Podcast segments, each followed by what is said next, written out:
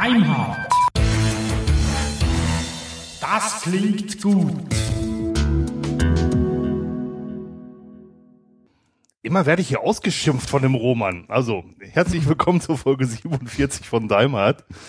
Ähm, ja, Grüezi miteinander zu, zur 47. Wir haben heute ein sehr spannendes Thema. Und weil es nicht nur spannend ist, sondern auch sehr komplex, haben wir uns Hilfe geholt.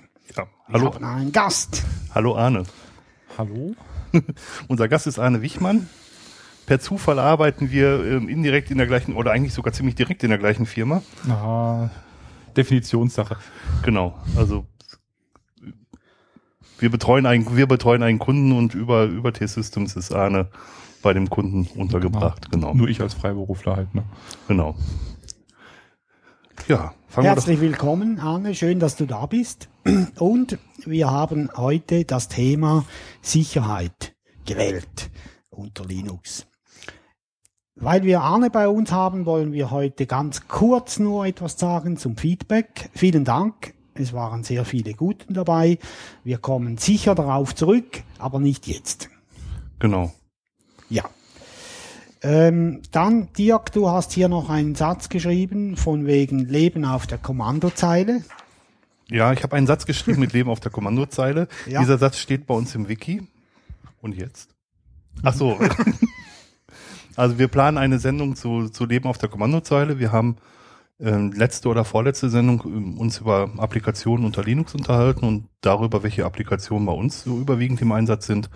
Und wir wollen ähm, einen Podcast zu Leben auf der Kommandozeile machen, was man da alles machen kann. Und ähm, auch wo Mut seine Grenzen hat, mal aufzeigen.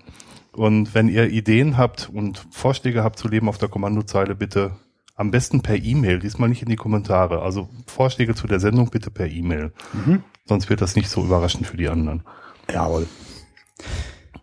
Gut. Also unser heutiges Thema Linux und Sicherheit mit Arne Wichmann und ich möchte dir, Arne, gerne jetzt das Wort geben, damit diejenigen Hörer, die noch nicht wissen, wer du bist, eine Ahnung bekommen. Naja, so viele wissen das ja eigentlich, glaube ich, nicht.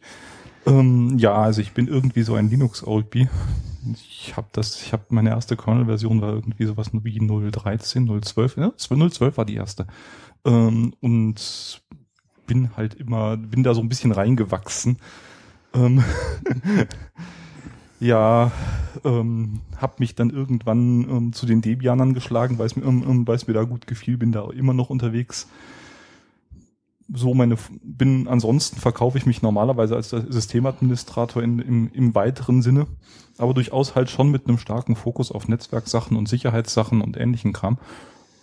Gelegentlich auch mal ähm, als mehr oder weniger reiner Sicherheitsspezialist. Also wie das halt so ist. Ähm, ja, ich glaube, das, das ist alles, was man im- über mich so im Großen und Ganzen sagen kann. Bin halt irgendwie schon immer irgendwie da. Also ihr hört schon, es wird ein alter Sack-Podcast dieses Mal. Ja. ja. ja. Zusammen sind wir über 120 deutlich. Macht nichts. Über 130 sogar. Du ziehst den Schnitt echt nach oben, Roman. Ich mag jetzt gar nicht rechnen. Okay. Wir haben uns im Vorwelt, Entschuldigung. Ach ja, wir schneiden übrigens nicht. Ja. Es sei denn, du möchtest das besonders, dann, dann, dann schon, aber Ja, ja. ansonsten einfach drauf losreden. Auch unsere Versprecher, die schneiden wir nicht raus. Passt schon. Ähm, wir haben uns Roland, im, versprich dich nicht. ja, bitte. Wir haben uns im Vorfeld, jetzt konnte ich das Wort sagen, überlegt, was ist eigentlich Sicherheit? Mhm. Und haben äh, uns drei Äste äh, gezimmert. Sicherheit ist Schutz vor Angriffen. Ja, kann man so sagen. Security halt. Jawohl. Sicherheit ist Herstellung von Betriebssicherheit, Stabilität. Safety. Jawohl. Und Sicherheit ist Schutz vor Spionage oder Ausspähen von Daten. Da fällt mir jetzt kein englisches Fach. Ja, aber auch- ist, das ist wird- Spionage. aber Das wird aber normalerweise auch unter, ähm, unter dem Security-Aspekt mit reingezogen. Okay. Das ist genügend verwandt. ja, das ist auch nah dran. Eigentlich ist das ja ein, ein, ein Subgebiet davon, wenn man Ja. so will. Genau. Genau.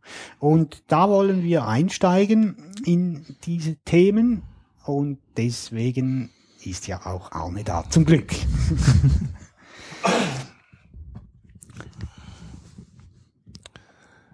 Genau, also was, was viele Leute gar nicht wissen, ist, dass das halt das, der Safety-Aspekt auch zur, zur Sicherheit in der Computerei dazu gezählt wird. Und die Leute, die Security-Beauftragte sind in Betrieben, sind meistens auch für die Betriebssicherheit mitverantwortlich. Mhm. Das kenne ich auch anders. Das kommt sehr drauf Mhm. an. Also, das habe ich, ich habe beides schon gesehen. Das ist, das ist, also ich will jetzt Mhm. nicht sagen, es ist nicht so, sondern das Mhm. ist halt, hängt ein bisschen ab. Das hängt auch ein bisschen was von der Großgröße der Firma ab, denke ich mal. Ja, klar, in einem, ein, in einem ein Admin-Unternehmen ähm, ist, der, ist der Admin dann auch für alles verantwortlich. Ja, der ist auch gleichzeitig Architekt und ähm, Tester und ja genau. Engineer und ist egal, you name it. Hm? Ganz genau. Bei allen Themen, die wir heute besprechen, gilt, ähm, Sicherheit ist philosophischer Natur auch. Und je mehr Sicherheit wir wollen, äh, gibt das mehr Einschränkungen. Genau. Also Unangenehmes auch oder ähm, mehr Aufwand. Äh, das ist so. Das kann man nicht wegmachen.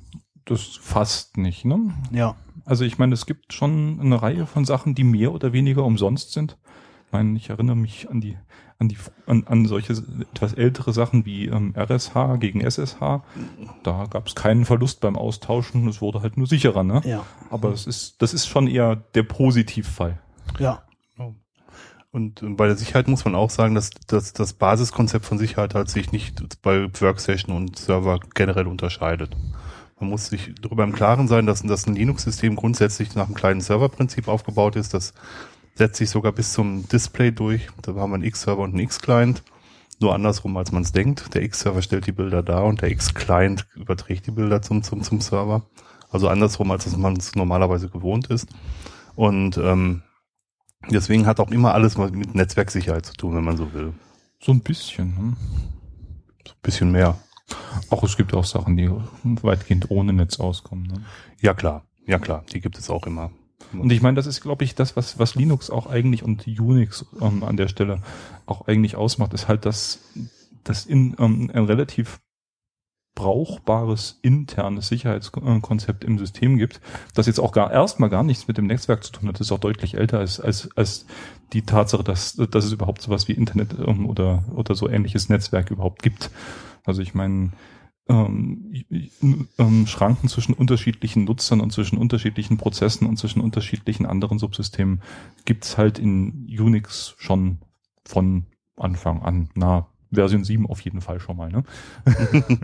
ähm, und das hat sich halt durchgezogen. Das hat sich ähm, das, und das, das ist eigentlich auch die schöne Sache. Es ist halt ein einfach, ein, ein einfach konzipiertes System mit, mit klaren, mit klaren Trennwänden an den passenden Stellen. Ähm, so dass man halt im System schon von vornherein ein, ein halbwegs brauchbares Sicherheitskonzept hat. Das muss dann nur, nur noch nach draußen durchgehalten werden. Das, damit hat es halt lange Zeit ein bisschen gehapert.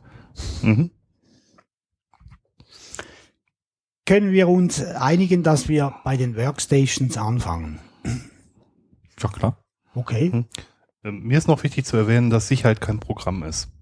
Ja. Also man kann sich jetzt kein Programm installieren und der Computer ist sicher. Auf jeden Fall. Ja, ja. Nicht. Das, nee. Also Sicherheit ist ein Konzept und, Und das ein Konz- Prozess. und das ein ist noch viel Prozess. wichtiger, weil ich meine, das ist, ähm, man kann auch Sicherheit nicht als Paket kaufen oder sonst irgendwas. Es ist halt eine Sache, um die muss man sich ähm, einfach dauer, dauerhaft, wenn man ein System betreibt, kümmern. Das geht, das geht auch nicht weg. Das ist ein Teil der Kosten. Das gilt auch für Windows, auch wenn es ein Paket gibt, das heißt Herstellername Internet Security, das heißt nicht, dass das Internet dann sicher ist. Das Im heißt sowieso Gegenteil. nicht, dass das Internet sicher ist, aber das heißt auch insbesondere nicht, dass der eigene Rechner dadurch sicher wird. Ja. Wir reden heute aber nicht über die. Nein, aber viele der, der Konzepte, über die wir gleich reden werden, die sind unabhängig vom Betriebssystem. Die sind, wir, wir kümmern uns natürlich primär um Linux, aber Ja. natürlich ist auch bei Windows entsprechend oder bei Mac. Mac ist ja auch, Ja. war mal BSD, ähm, ist ja auch entsprechend zu beurteilen. Gelten auch für VMS. Gelten auch vorher. Apropos VMS, da, kann- da kann der Roman noch eine Geschichte Ja, erzählen. ich mag nicht. Ähm, ja, also wie es Arne zu Beginn schon recht schön gesagt hat, ist äh, zur Herstellung der Sicherheit an einer Workstation das Grundwissen, wie ein Rechner funktioniert, nötig. Grundwissen ist jetzt ziemlich gummihaft. Ja, Mhm. Ähm, und da kann man sich drüber streiten, was Gu- äh, Grundwissen ist und was nicht. Aber man sollte wissen, wie es ungefähr ausschaut und welche Prozesse wo was machen. Mhm. Das hilft ungemein, wenn man grob weiß, wie ein Rechner funktioniert, wenn man, Ja, wenn man auch haben will, dass man ein bisschen sicher ist. Es muss nicht viel sein, aber ein bisschen was sollte man wissen. Kannst du es in fünf, sechs, sieben Sätzen beschreiben? Oh je, das wird jetzt schwierig. Das, darüber habe ich mir noch nicht so richtig viel Gedanken gemacht. Okay. Also das schon schon die Idee, dass es halt sowas wie Prozesse gibt und Programme, die voneinander durchaus getrennt sind, aber durchaus auch miteinander kommunizieren. Das, das ist, glaube ich, das erste wichtigste Konzept. Und dann die Idee, dass es halt ähm, Sachen gibt, die mit dem vom Rechner aus gesehen draußen kommunizieren und ähm, dass, ähm, dass die in irgendeiner Weise gegen, gegen Missbrauch geschützt werden müssen. Das, das ist, glaube ich, die zweite, ähm, die zweite wichtige Sache, die man verstanden haben muss und die man auch und, und wo man dann also auch ein bisschen um, bei den einzelnen Subsystemen oder Programmen man auch nachgucken muss, ähm, dass die dann auch eben keinen Unsinn machen. Ne? Das, das gilt halt für jedes einzelne Teilsystem. Das gilt halt fürs für das Web, das gilt halt für die E-Mail, das gilt halt für was auch sonst immer man benutzt im Netz. Jedes Stück braucht, ähm, jedes Stück hat halt irgendwelche Programme oder ein Programm oder ein Subsystem, je nachdem, wie man das bezeichnen will und was für ein System man jetzt gerade hat. Ähm, und jedes davon muss halt einzeln betrachtet werden, ob es jetzt dicht ist. Ne? Mhm. Und zwar so dicht, dass die anderen Syst- Umsysteme noch damit arbeiten können, Genau. halt im Rahmen dessen, wie es, wie es erlaubt sein soll und Ja. eben äh, fremde oder böse Software halt nicht das tun können soll, was, was, was dem Rechner oder dir als Person schadet. Genau. Genau. Ich meine, da ist als, als Konzept ist da halt das, das, das, die Idee der Kapselung ist da halt, ähm, glaube ich, so relativ zentral. Also die Idee halt, dass irgendein Subsystem eine relativ kleine, überschaubare und möglichst einfach organisierte Anzahl von Mechanismen hat, wie sie mit dem, dem Rest der Welt kommuniziert, also mit den anderen Programmen oder mit dem Nutzer oder mit dem, mit dem, mit dem Internet da draußen oder anderen Sachen. Je einfacher diese, diese ähm, Teilaspekte gestaltet sind, desto einfacher ist es auch, das, das Teilsystem sicher zu kriegen. Aber das ist schon eine Programmierersicht. Aber das ist auch eine Sache, die, wenn man das verstanden hat, hilft es auch so ein bisschen, sich klar zu werden, warum gewisse Sachen vielleicht keine gute Idee sind, wie zum Beispiel JavaScript. Mhm. genau. Also, wir halten jetzt mal so fest, Unix ist ein System, wo Prozesse im Allgemeinen miteinander kommunizieren. Gut, das unterscheidet es auch nicht von Windows, das tun Mhm. die da auch. Ja, ja, natürlich. Aber dass man ähm, die Kommunikation halt in, nur in den Bahnen zulässt, die, äh, die dem Gesamtzweck dienen, um es mal so zu Um sagen. es mal so kurz zu formulieren, ja, ja. Ja, genau. Mhm. Und die Kommunikation kann halt eben sowohl intern, über meinetwegen interne äh, Prozesskommunikation passieren, über Sockets passieren oder halt übers Netz passieren. Mhm, genau. Genau. Ja, also so viel zu dem, zum Grundwissen mal vorerst. Schaden tut es ganz bestimmt auch nicht, wenn man äh, etwas über Netzwerke weiß. Hilft ungemein. So ein bisschen. ja, Mm, Wobei man da so schnell in so komplex, in, in, in eine so komplexe Tiefe kommt, dass ich das Gefühl habe, wenn man erwartet, dass ein Mensch, der normalerweise nur seinen eigenen Rechner bedient, den der, von dem zu erwarten, dass er das Netzwerk im, im um die, die Strukturen um, des Internets wirklich versteht, das führt, glaube ich, noch viel schneller zu weit, als es beim Einzelrechner zu weit führt.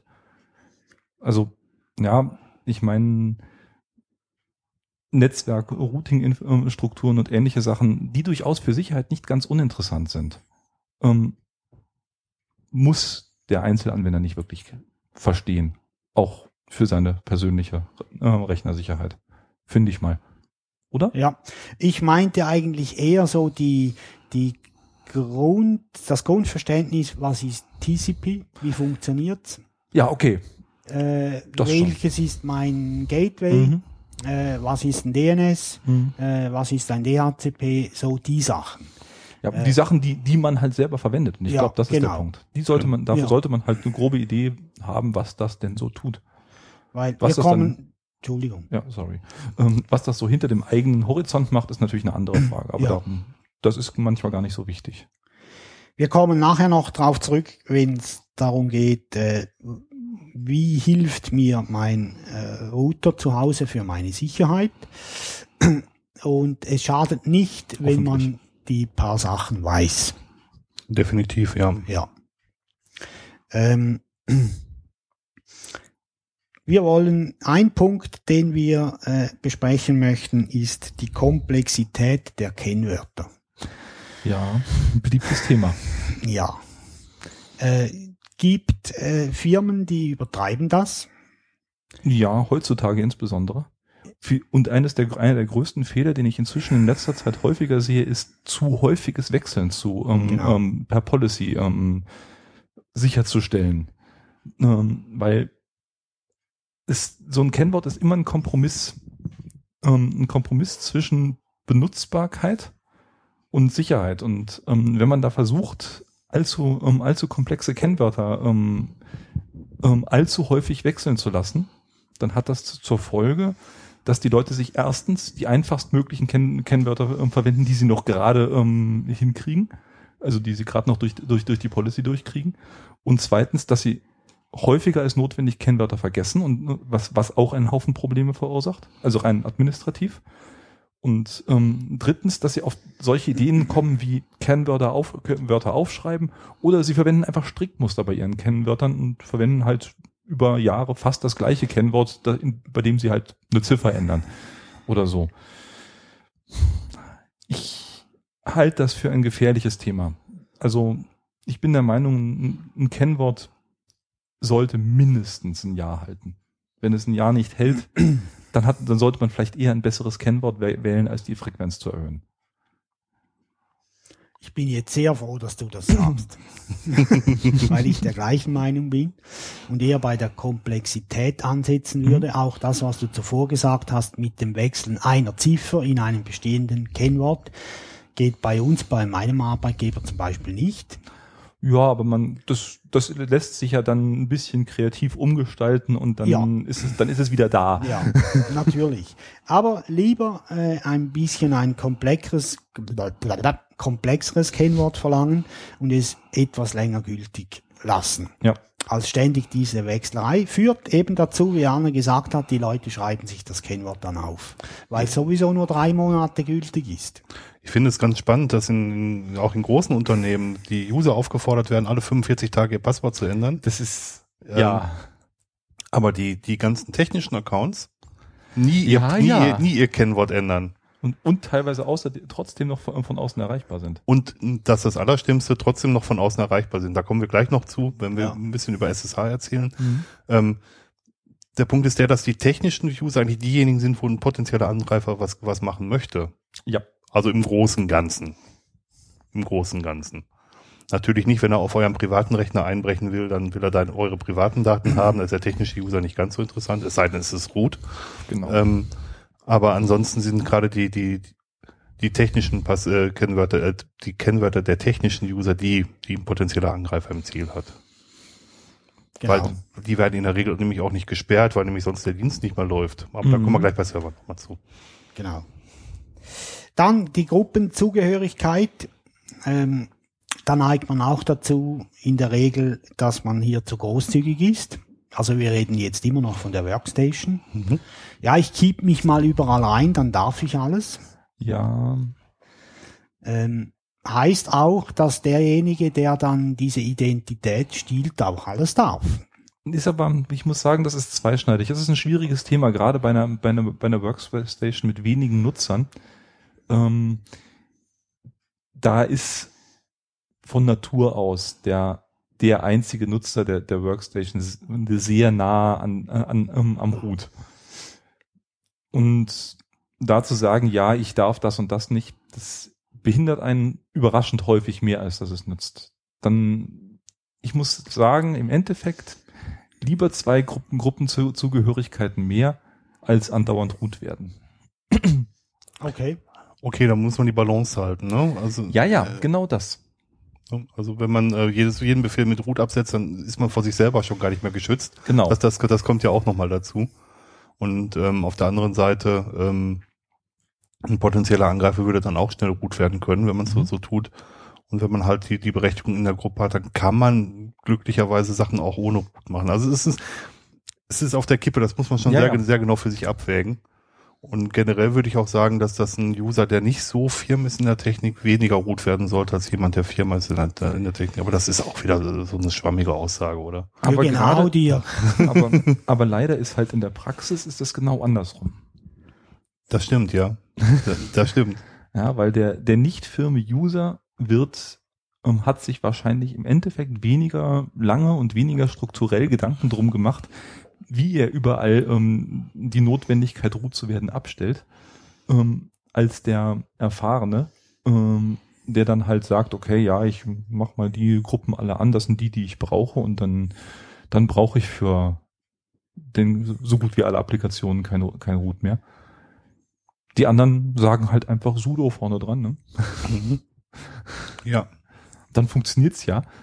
Genau. das Und ich meine, das kann man auch nicht verdenken. Ab einer gewissen Menge an Ärger, die es macht, ist es auch sehr verständlich, dass, ähm, dass man irgendwann so reagiert, weil man, man hat einfach nur eine begrenzte Menge an ähm, Schmerz, Willen zum Schmerzen. Ja.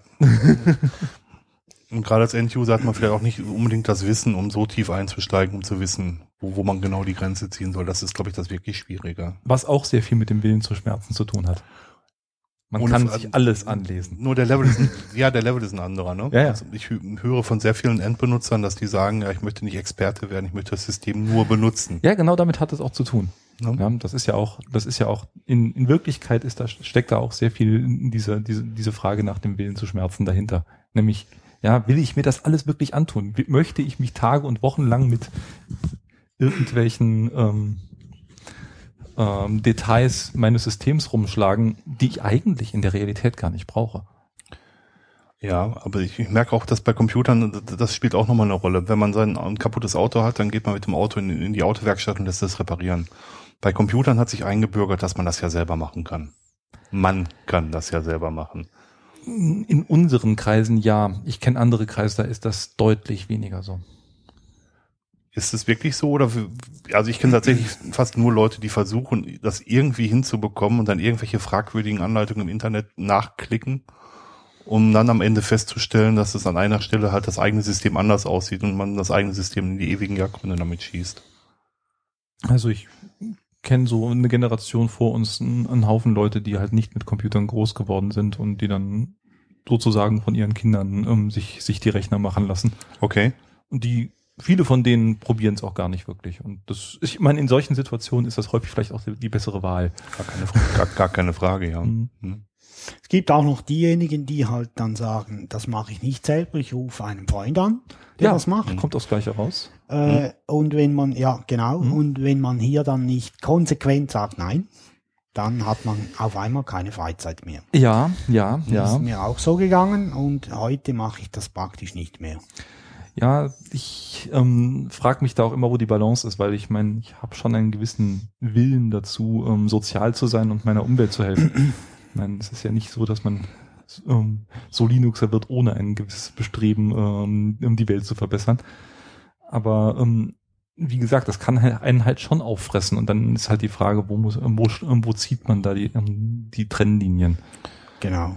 Es gibt ja diesen Satz, eigentlich wollen wir alle nur Wale retten. Ja, ja. langes Dirk Zeit- jedes Mal. Ja, ich finde den Satz, ich finde den Satz auch einfach nur gut, muss ich sagen, weil das äh, ziemlich genau das beschreibt, was was ähm, was mich auch mit mit Linux rumtreibt. Ja, aber das ist halt, das ist ein Satz, der sehr gut für Linuxer funktioniert. Ja, genau. Das hat auch ein Dozent bei HP gesagt, als ich da HPUX-Schulung gemacht habe. Mhm. Ähm, ich hatte, habe früher tatsächlich mal Windows-Support geleistet im Bekanntenkreis. Ähm, und bis ich das so rumgesprochen hatte und ich so zwei Stunden jeden Abend Windows-Support geleistet habe. Und dann hat äh, der, diejenigen, denen ich geholfen habe, die haben mich dann wieder weiterempfohlen. Und ich habe mit wildfremden Leuten zu tun gehabt. Dann habe ich einen Abend die Schnauze so voll gehabt, als ich mal mir vergegenwärtigt habe, wie viel ich da an Zeit rein investiert Mhm. habe, habe ich ab jetzt kostet es 50 Mark die Stunde. Mhm. Und wirklich, als ich es ausgesprochen hatte, hat das Telefon nicht mehr geklingelt. Als ob die sich untereinander verständigt hätten, so im Schneeballsystem, der ist jetzt verrückt geworden, der will jetzt Geld dafür. Mhm. Ja. Mark, wohlgemerkt, Mark. Wir waren bei der Gruppenzugehörigkeit. Dirk. Entschuldigung, genau, Kerl, wir wieder. Kerlmensch. Wollen wir zurück zum Thema TM. Ja. Ab, abgespuft. Äh, das darf der Dirk, der darf abschweifen. Das darfst du auch, Anne, ich darf das auch. Ja, ja. Nein. Unser nächster Punkt auf der Liste ist ähm, Virenscanning für Surfen und Mail. Das ist immer ein Religionskrieg unter Linux. Ich persönlich bin der Meinung, ich brauche keinen Virenscanner auf meinem System, weil Ich ich, keine nicht. fremden Daten beherberge. Wenn ich das würde, sähe es anders aus. Also, ich habe halt keine Windows-Nutzer, ne? Ich, Ja, dann ist auch klar. Ja. ich, ich finde das Thema enorm schwierig. Ich Mhm. kenne genug Linuxer, die Pakete herunterladen, die Pakete installieren. In dem Moment, wo das Paket installiert wird, hat es Rootrechte auf dem System, weil der Installer Rootrechte auf dem System hat. Und wenn es einen Bösen auf der anderen Seite gäbe, der auf dem Windows-System, auf dem Linux-System Schaden verursachen würde, würde er das locker über das Paket tun können. Weil wir nämlich alle Schafe sind und dann einfach das sudo dpkg-i, wie auch immer, davor setzen und das Ding installieren. Ja, gut, normalerweise kommen die Sachen bei mir schon eher aus den. Also wenn ich so in, in dieser Schnellvariante installiere, kommen sie meistens von den Debian-Servern. Da, da, da fühle ich mich halbwegs sicher. Und ansonsten gucke ich. Ich, ich auch. Ein bisschen. Ich aber, auch, aber ich, aber will- ich sehe den Punkt. Mhm. Ich auch, aber ich möchte nur sagen, wenn man sich ein Paket irgendwo herunterlädt und man installiert das auf seinem System mittels, mittels Kommando, ist in dem Moment, wo das Paket installiert wird, ist mit Root-Rechten auf dem System unterwegs. Das Genau. ist so. Und da könnte Leider. ein rm-rf slash drin stehen, dann ist das System sehr, sehr schnell nicht mehr benutzbar. Das, das ist so, möchte ich mal erstmal anfechten. Das ist aus meiner Sicht eines der größeren Probleme aller aktuellen Distributionen. Eigentlich braucht man fürs Installieren von Paketen keine Root-Rechte. Wenn du es etc Ja. für alle schreibbar machst. Ja. also Nee, wenn- die, die, also, nicht, also, nee, oder, nee. oder wie, wie, wie Man meinst müsste du? es halt, ähm, man müsste halt nur dafür sorgen, dass normale Softwarepakete halt keine, ähm, ähm, nicht, nicht diese Systemverzeichnisse nutzen. Okay. Ja, das wie, also die Details führen jetzt viel zu weit. Ja. Das Mhm. macht ja auch keiner. Mhm. Ähm, aber eigentlich geht das. Es war auch früher mal viel üblicher, als, als es heute Mhm. ist. Also ich erinnere mich noch zu meinen alten Admin-Zeiten, ähm, haben wir viele Sachen von Hand installiert. Und ich, ich, ich hatte ein Verzeichnis auf unserem Unirechner. Da durften erfahrene Nutzer, die von mir durchaus per Hand ausgewählt wurden, aber einfach auch einfach mal für alle Software installieren. Ja, da war ein Vertrauensding drin, das ist klar, Mhm. aber die hatten kein Root. Ja. Ja. Und das heißt, die hatten dann das, das gescherte Verzeichnis für alle. Ähm, also, dass auch alle möglichen anderen Leu- Leute einfach mitgenutzt haben. Und ähm, da haben sie halt, halt rein installiert und das hat auch funktioniert. Das hat, das hätte mit Sicherheit nicht funktioniert, wenn, wenn die Leute dafür Root gebraucht hätten. Einverstanden. Und man kann es ja heute noch, wenn man Quelltexte runterlädt, kann man ja sagen, dass es irgendwo anders installiert werden soll. Das Ja, geht, genau. das, das geht ja auch immer noch. Geht immer noch in Ja. der Theorie, im Prinzip. Ja. Ne, das, aus meiner Sicht wird das eigentlich, um ein ri- richtig ordentliches, sicheres System zu haben, wäre das eine Sache, an der man ansetzen könnte, um da was zu verbessern. Guter Punkt, sehr guter Mhm. Punkt. Da habe ich noch gar nicht drüber Gedanken gemacht. Ist schon Mhm. richtig. Mhm. Vielleicht fehlt da auch der Kick, dass mal wirklich tatsächlich jemand in einem Repository einbricht und Scheiße reinhaut. Debian FTP-Server zum Beispiel. Machen Ja. wir ja schon. Ja, genau, deswegen sage ich es gerade. Mhm. Aber bisher noch ohne große Auswirkungen. Mhm. Ja, bisher waren das Ja. immer nur Sachen, die halt ein paar Minuten irgendwie auf den, um, um bei den, den großen Servern passiert sind und dann war es halt relativ schnell, hat das sehr schnell jemand rausgefunden und totgeschlagen mit dem großen Hammer. Mhm. Mhm. Ja. Dementsprechend sind die Auswirkungen noch relativ beschränkt. Aber das ist jetzt ein, vielleicht in dem Moment ein sehr, sehr guter Punkt, weil auch wenn ich ein Paket von einer offiziellen Paketquelle installiere, kann es natürlich sein, dass diese kompromittiert ist. Und jetzt, es gibt nur eine Sache, die, die, die mir dabei wichtig ist, die ich dazu sagen möchte. Die Paket, Paketlisten sind signiert und die Prüfsummen sind auch signiert. Und manchmal, wenn die Sy- Synchronisation noch nicht fertig ist, bekommt man die Meldung, ob man das Paket wirklich installieren will, weil diese äh, Signatur nicht stimmt. Man sollte das als ernsten Hinweis nehmen und es vielleicht später nochmal versuchen. Ja. Also die Meldung ist, die Meldung ist nicht ohne Grund da. Ja, das ist ein richtig guter Punkt. Wenn, wenn, wenn das kommt ähm, und wenn man nicht irgendwie auf Anhieb einen Grund findet, warum, warum, es, warum es diese Meldung gibt, ist, ist, ist es in zehn Minuten nochmal probieren ein richtig guter Ansatz. Stimmt. Mir passiert das oft, aber ich weiß weshalb. Weil ich eine Quelle nur zehn Minuten brauche und nicht extra den Schlüssel hole, Mhm. dann passiert das. Ist aber trotzdem ein Risiko. Ja, absolut. Ja. Also ich meine, mir ist das jetzt vor Jahren irgendwie einmal passiert, ne? Also insofern von wegen Frequenz, dass das passiert, das also in meiner Umgebung hatte ich, das ist das ein, ein sehr seltenes Event und ich installiere sehr, sehr viele Pakete. Also Debian-Welt. Äh, Ja, klar, also wir, sind ja beide auch, auch Debian, Mhm, ja, ja. Debianer. Also m- mir ist nur wichtig zu sagen, es gibt durchaus Mirrors, also Spiegel-Server, die synchronisieren nicht per Push, sondern die holen sich alle Stunde Mhm. die Pakete und in dem Moment, wo sie es holen, sind die halt nicht im, im Sync mit, dem, mit den, mit den äh, signierten Paketlisten. Mhm. Ähm, also ich hole nur ein bisschen weiter aus. Es gibt zwei Möglichkeiten, einen Spiegel zu synchronisieren. Der eine ist, dass der, äh, dass der Hauptserver einfach Bescheid sagt, ist, ich habe neue Pakete, äh, spiel die mal auf dein System, dann wird das einfach gepusht, also gesch geschoben. Und die andere Möglichkeit ist halt regelmäßig selber zu synchronisieren und abzuholen. Und wenn man selber synchronisiert und abholt, dann passiert das halt öfter. Genau. So. Reicht. Bist Aus. jetzt fertig, dir? Ja, endlich. Reicht schon. Wollte gar nicht tiefer drauf eingehen. Ja, ja. Aber ich glaube, der, der, die Kurzzusammenfassung ähm, beim, beim Installieren ein paar, sich ein paar Gedanken machen, ist sehr wertvoll. Ja. Ja, und nicht wie im Windows immer auf OK klicken, sondern einmal durchlesen, was da steht und dann überlegen, ob man es wirklich, wirklich macht. Ja. Ja, das ist so eine Sache, die, die habe ich erst bei, bei Windows-Usern überhaupt gelernt, dass es sowas gibt. Also ich bin ja, ich, ich gehöre, komme aus einer Welt, wo man, wo, wo man README-Files traditionell liest. Und, und das, ich, ich rede jetzt schon von README-Files, ja, und nicht von Sachen, die aufpoppen und mir was sagen wollen. Die, ähm, die nehme ich begeistert wahr. Ist- Ja, Aber Ja. es kommen halt auch nicht so viele bei uns. Ja.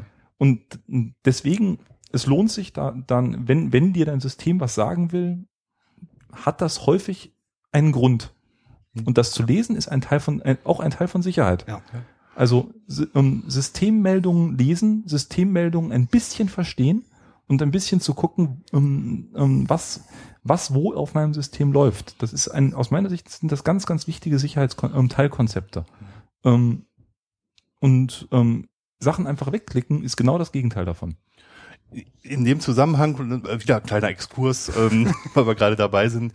Unix-Systeme folgen ja der, der Philosophie, wenn du nichts zu sagen hast, einfach mal die Klappe halten. Jo. Das heißt, wenn sie was schreiben, dann hat das meistens einen Grund. Genau. Also einfach, einfach so, um das nochmal zu unterstützen. Wenn was auf dem Bildschirm steht, äh, was normalerweise nicht da steht, dann hat das einen Grund, dass es da steht. Genau. Und wenn nicht, dann ist das Programm nicht so gut. Ja, ja, gut, dann hast du sowieso verloren letzten Endes. Ja, ja, ne? also es, ich meine, es gibt durchaus, es fällt mir auf, dass in den letzten Jahren mehr Programme ähm, auftauchen, die mehr reden. ja, das stimmt. Das ist, ähm, ich will jetzt nicht sagen, das ist, das ist, das ist des Teufels oder sowas, aber ähm, es hatte einen Grund, warum es früher anders war. Ähm, um es nochmal zu erklären, früher war es wirklich so, wenn ein Programm erfolgreich zu Ende gelaufen ist, dass es nichts gesagt hat. Erst wenn man gesagt hat, sag mir was, dann hat es auch was gesagt. Oder sonst hat es nur im Fehlerfall gesprochen. Genau. Genau. Das ist wie der Pinguin, den man, wir verlinken den noch, der sagt, wenn du keine Ahnung hast, einfach mal Fresse halten. Genau, das kommt von Dieter nur. genau. Wir waren beim Virenscanner. Dirk war wieder, Ja. ist wieder abgehauen. Entschuldigung. Virenscanner war das Thema. Wir haben noch einen Punkt Applikationen, also Qualität der Programmierung. Da können wir ja häufig gar nicht viel Einfluss nehmen, mindestens wir Normalsterbliche. Außer durch die Wahl des Programmes. Ja, richtig, genau. Ähm, Was, und was, äh, Entschuldigung. Entschuldigung. kann ich jetzt mein Zeug fertig sagen, Dirk? Ja. Start, Ähm, Stopp, schade. Also, äh, Neulich traf ich auf eine Mitteilung, dass TeamViewer für Linux bereitstünde. mhm. Und äh, wir nutzen im Geschäft TeamViewer, allerdings unter Windows. Und ich habe mir gedacht, hey cool, hole ich mir. Habe mir das DEP-Paket runtergeladen, mit dpkg-i installiert. Und was macht diese SAU? Fragezeichen. installiert mir Wine. Supi. Super. Das gehört für mich zur Qualität der Programmierung. Und da ist nirgends gestanden, da gibt es eine Abhängigkeit zu Wein, obwohl ich mir das eigentlich hätte vorstellen müssen, dass die Ja. sicher nicht das portieren nach Linux. ähm, Google Earth bringt das eigene Wein mit, soweit ich das im Hinterkopf habe, wenn ich das noch, noch richtig weiß. ja, und äh, wie heißt die Bildlerverwaltung? Die auch. Picasa, Picasa, glaube ich. ja? ja. Und Okay. das deutsche Linux-Steuerding auch. Also für Steuern. Also Äh, Elster, oder wie heißt das? Ja, genau. Ja. Mhm. da Tax, Tax heißt das, glaube ich. Da- Kostet, kostet auch ein bisschen Geld, aber ich habe es jetzt, ich bin, hab's lange nicht genug nicht gebraucht. Die gehen ja jetzt weg von Java. Habe ich gelesen. Vielleicht auch nicht schlecht. Ja, Ob es jetzt danach besser wird, ist die ganz große Frage, ne? Richtig. Aber man kann man hört ja nie auf zu hoffen. ja, das stimmt allerdings.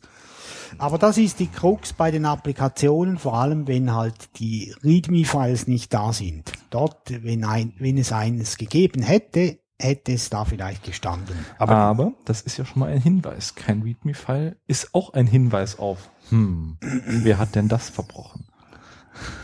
Welche Maßgabe würdest du denn an Programme legen, wenn du, ähm, sagen wir mal, du suchst ein Programm, um ähm, die Bilder auf dem Bildschirm anzugucken? Völlig egal. Also Mhm.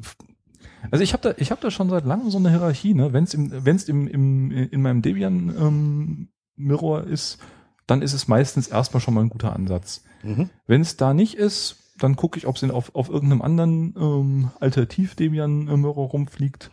Dann, ähm, da guck, dann gucke ich schon ein bisschen genauer hin, was, da, was in den Readmes und so weiter steht. Wenn es da nicht ist, dann gucke ich halt, ob es ein, De ähm, ein Debian-Paket gibt. Wenn es da nicht ist, gucke ich, ob es ein Binary gibt. Ähm, wenn ähm, es das nicht gibt, ähm, baue ich es per Source. Manchmal baue ich auch Sachen, die schon Binary haben, gerne nochmal per Source, um, um, um, um mich halbwegs abzusichern. Aber das, das, ist, das, ist, das ist schon ein bisschen Spielerei. Ähm, ich habe es auch umgekehrt. Also ich habe Mhm. erst die Source und dann das Binary. Aber das Ja. ist ansonsten ähnlich. Mhm. Mhm. Ähm, und ansonsten gilt, bei egal was für einer, wo, wo das in der Hierarchie steht, wenn ich beim Begucken des Paketes feststelle, dass das Ding mir nicht ein bisschen über sich erzählt in den ähm, Binaries oder Sourcen oder sonst irgendwelchen Datenfiles, die da rumfliegen, ähm, dann bin ich schon mal ein bisschen skeptisch. Weil wer, wer nicht bereit ist, dem, dem, dem Menschen, der das irgendwann mal benutzen möchte, zumindestens ein, ein README zu geben, ähm, der kann sich nicht viel Mühe um seine, äh, also um seine User machen. Also ich meine, ja, wir in, leben in der freien Welt. Ähm, nicht, nicht alle, ähm, ähm, ähm, der Programmierer muss das nicht. Ähm, insofern ähm, soll, sollte man sollte man manchmal sich auch einfach freuen, was wenn man was überhaupt was kriegt.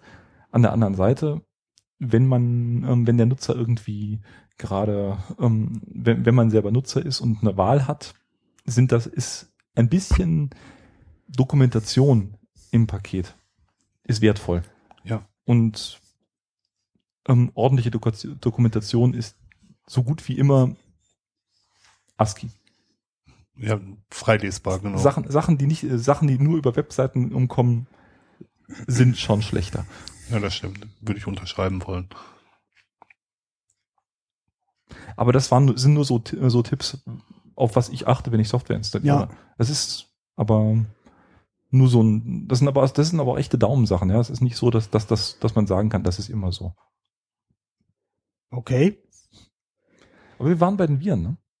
Äh, Nein, wir waren schon einen Schritt Oh, weiter weiter. bei Applikationen Qualität der Programmierung. Ah, Die ja, Viren ja. haben wir verlassen, nachdem Dirk das Thema wieder verlassen hat. Ah, ich sehe. nee, Ah, ja, der Dirk wieder. nee, aber so, also allgemein Programmierqualität, ich meine, die meisten Menschen, die jetzt nicht irgendwie Admins oder Programmierer oder sonst irgendwas sind, lesen keinen Code. Das kann ich gut verstehen. Tue ich meistens auch nicht. Ich kann's Mhm. in überraschend vielen Programmiersprachen, aber meistens ist das einfach zu anstrengend. Und meistens habe ich dafür auch nicht die Reserven, außer es hat einen Grund, dass ich diese Reserven mir gerade geben möchte. Zum Beispiel, weil ich gerne checken möchte, ob das Ding wirklich dicht ist. Mhm. So, von wegen professionell und so, ne? Mhm. Ähm, aber so in meinem, für den täglichen Hausgebrauch, für Kleinkram, den, von dem ich eigentlich der Meinung bin, das haben, haben, da haben sich andere schon mal drum gekümmert. Da ähm, lese ich den Code auch nicht. Da, da gucke ich halt einfach, ob das, ob ich das Gefühl habe, dass das außenrum des Programms halbwegs sinnvoll gestaltet ist und das geht schneller. Ich, ich muss auch gestehen, dass es für mich tatsächlich ein Qualitätsmerkmal ist, wenn ein Programm Open Source ist. Und für mich, für mich ist es noch ein größeres Qualitätsmerkmal, wenn es von vielen Leuten benutzt wird.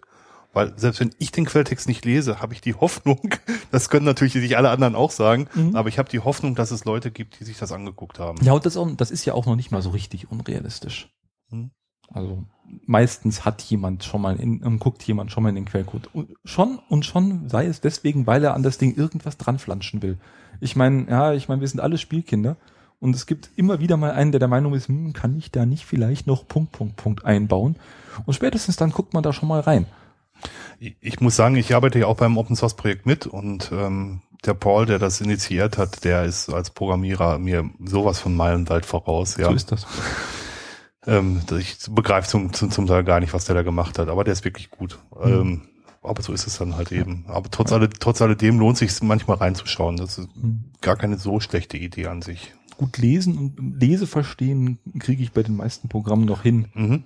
Aber ähm, ich ähm, bin aus dem, dem selber Schreiben bei ähm, ähm, inzwischen auch schon zumindest für größere Sachen so weit raus. Ich finde, das ist eine Kunstform. Das, ja, das, ich finde, das ist auch eine Kunstform. Das hat, das hat was Schönes. Also wenn Leute Ja. das, wenn halt, wenn man wirklich mit wirklich guten Programmierern zu tun hatte, das hat wirklich was Schönes. Aber ich kenne sehr wenig sehr gute Programmierer. Ach nö, das stimmt nicht. Gibt schon ich, einige. per- persönlich. Es, ja, ja, es gibt, es gibt einige natürlich, Mhm. aber ich kenne sehr wenige per- persönlich, die wirklich gut programmieren können. Ich meine, das ist immer so eine Sache, Code lesen bildet an der Stelle. Mhm. Man, man, lernt da, man lernt dabei viele spannende Leute kennen. Ja, das, aller- aller- allerdings, allerdings. Und 15 Jahre später ähm, stellt man begeistert fest, dass man sie gerade getroffen hat. Ja. Ja, ich habe auf dem GUG Frühjahrsfachgespräch den Werner Koch kennengelernt. Ah ja, mit dem, mit dem habe ich auch gelegentlich schon mal eingetrunken. Ganz toller Typ. Äh, der Erfinder von GPG. Oder Ja, der, den, den mag ich auch sehr, sehr gerne. Der ist ein ganz. Ich, ich darf ja nicht abschweifen, Entschuldigung. genau, gehen wir mal zurück. Ja, äh, wir haben ja noch einige Themen zur Workstation. Ich schlage jetzt vor, wir lassen die nächsten zwei aus und kommen direkt zur Firewall, Warum? weil wegen der Zeit. Ach, egal. Wir schaffen das schon. Da müssen wir auch noch ganz schön beschleunigen. Ja, wir, egal. Dann machen wir lieber Workstation mehr und dafür Server weniger. Ja, ist vielleicht ein, ein echter Punkt. Ja, wobei, Firewall? Ja, ich meine, das ist ja die Sache, die man, also, das ist ja der, der ähm, eine der Sachen, die, die, die eigentlich durchaus jeder Nutzer mindestens einmal unter Linux gesehen haben sollte. Wie funktioniert so ein, so ein, ähm, so eine Linux-basierte Firewall, so ein, äh, so ein IP-Filter? Äh. Ich meine, im Prinzip, wir leben alle von den Paketfiltern. Und ich bin, ich bin auch im, also ich, ich habe, ich höre da immer wieder Leute, die mir sagen, ja, Paketfilter sind keine echte Firewall und so weiter und so fort. Ich bin da, bin auch mit ein paar Einschränkungen anderer Meinung. Paketfilter sind schon eine gute Näherung an, an das, an das, was man zu 90 Prozent braucht. Ganz selten braucht man was anderes. Das Problem bei Paketfiltern ist, wenn man so rein mit dem IP-Tables rumspielt, das wird unglaublich schnell unübersichtlich. Gehen wir einen Schritt zurück. Was ist ein Paketfilter? Ah, ja, ein Paketfilter ist genau das, was das, was der Name sagt. Das ist ein Ding, das ist ein kleines Teil des Linux-Kernels, welches sich jedes Paket einmal anguckt und überlegt, ob es, um was es damit machen soll. Ob es es durchlassen soll, ob es es wegwerfen soll, ob es einen Alarm schreien soll, ob es sonst irgendwas damit machen soll, ob es irgendein Programm aufrufen soll, das sich genauere Gedanken drum macht oder sonst irgendwas. Das ist, ähm, und das ist, das ist im Wesentlichen schon alles. Viel mehr ist da nicht. Das sind einfach ein paar Regeln und ein Ding, das ähm, ein, ein Teil des Kernels, das dir auswertet. Hm? Deswegen ist es auch schnell. Das ist auch der Punkt. Es muss schnell sein, damit es, damit es überhaupt funktionieren kann. Ja, und ich meine, die Regeln können halt beliebig komplex werden. Und insbesondere dadurch, dass halt, ähm, dass sie relativ tief im System liegen, sind die auch nicht unbedingt intuitiv so direkt verständlich. Manche davon ähm, wirken, ähm, ähm, wir- wenn man die selber baut, sind sie, äh, sehen sie schön einfach aus, funktionieren deswegen auch nicht. Mhm. Ähm, und man muss noch zwei, drei geheime Sachen mehr ähm, hinzufügen, damit sie auch wirklich funktionieren. Ähm, ich erinnere mich jetzt gerade nicht an Beispiele, ich bin schlecht da. FTP. Ja, FTP ist das schönste und das, und das heftigste Beispiel. Mhm. Ähm, ähm, deswegen möchte man manchmal, möchte man eigentlich dafür so ein Baukastensystem haben, das einem die Regeln mehr oder weniger ähm, schon vorgefertigt liefert. Da gibt es einen ganzen Haufen Beispiele unter Linux, Mhm. die ähm, so Pa- ähm, Firewall-Bausatzsysteme, die einem ähm, die ein die, ähm, die die Arbeit da sehr vereinfachen. Und ich muss auch ich muss sagen, ich habe mich da auch inzwischen sehr dran ähm, dran gewöhnt, solche Baukastensysteme selber zu verwenden. Ich schreibe meine Firewalls inzwischen auch nur noch selten wirklich selber. Was benutzt du? Also das UCF, äh, UF- äh, UFW. UFW, hatte ich auch, glaube ich, im, im, im Schädel. Mhm. Also Universal Firewall Script. Ja, ja, nicht genau. Ubuntu Firewall, wie ich früher immer gedacht habe. mh.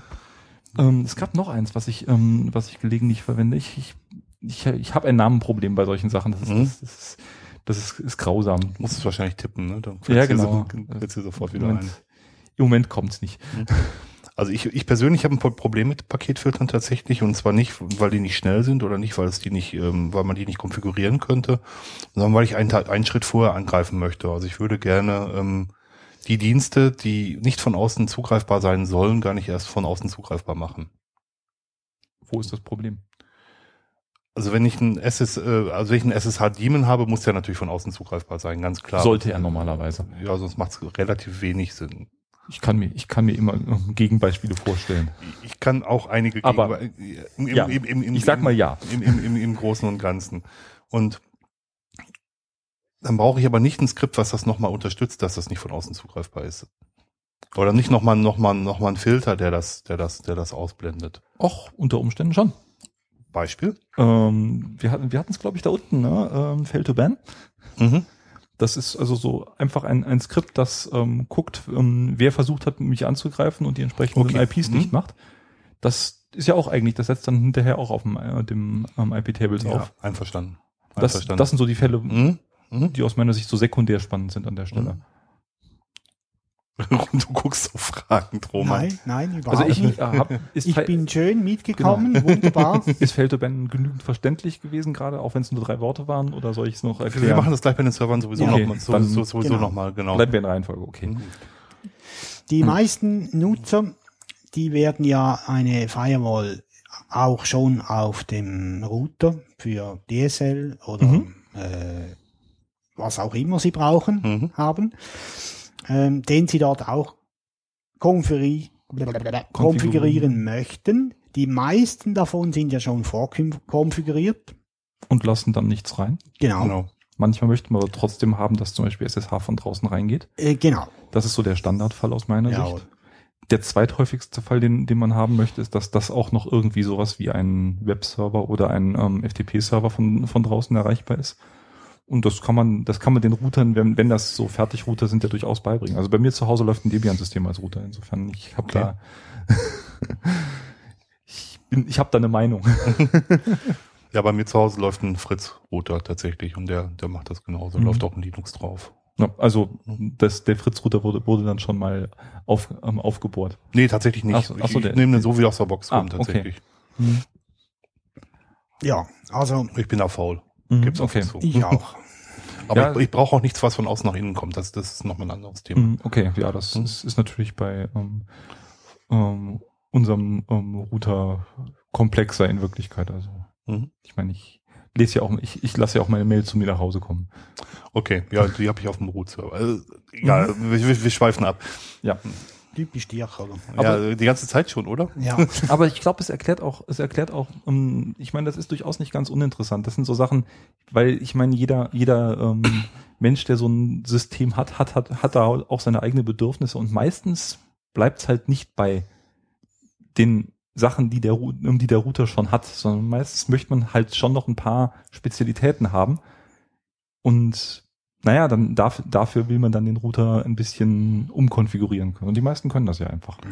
Genau. Außer diejenigen von Swisscom, die kann man nicht oder kaum. Mhm. Das ist schlecht. In, in, Sehr.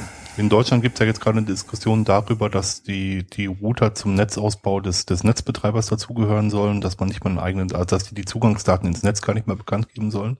Mhm. Das heißt, man kann sich gar keinen eigenen Router mehr kaufen, wenn man ins Netz eines Providers möchte. Mhm.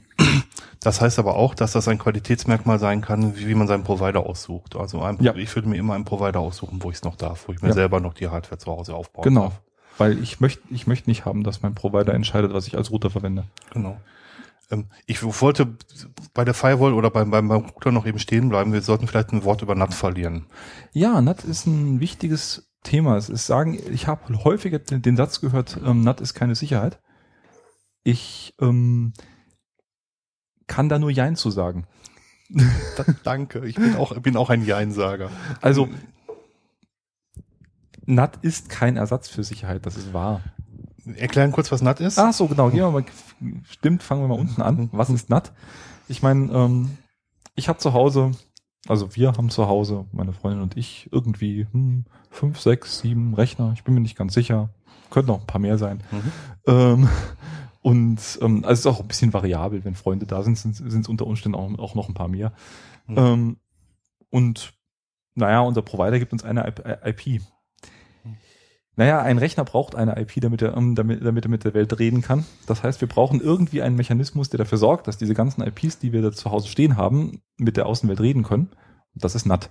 NAT sorgt dafür, dass diese ganzen IPs in einer IP zusammengefasst werden und damit nach draußen reden können.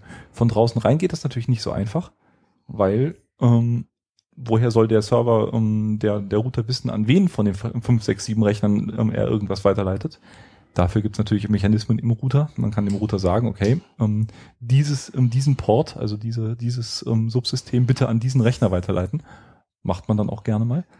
Mhm. Das ist so die Idee von NAT. So ganz kurz. Man braucht es bei BitTorrent zum Beispiel, wenn man das einsetzt und man möchte selber auch übertragen, dann muss auch eben die Verbindung nach innen funktionieren. Mhm. Das ist ein Anwendungsgebiet Genau. von, von ganz vielen. Genau. Aber das ist auch genau der, der Grund, warum ich Jein sage, wenn mir jemand sagt, dass NAT keine Sicherheit ist. Weil eigentlich erstmal, wenn von draußen nichts reinkommt, ist das schon mal eine erste Näherung von Sicherheit. Es ist nicht endgültig, weil man kann mit den Dingen, die von drin rauskommen, immer noch viel Unsinn machen.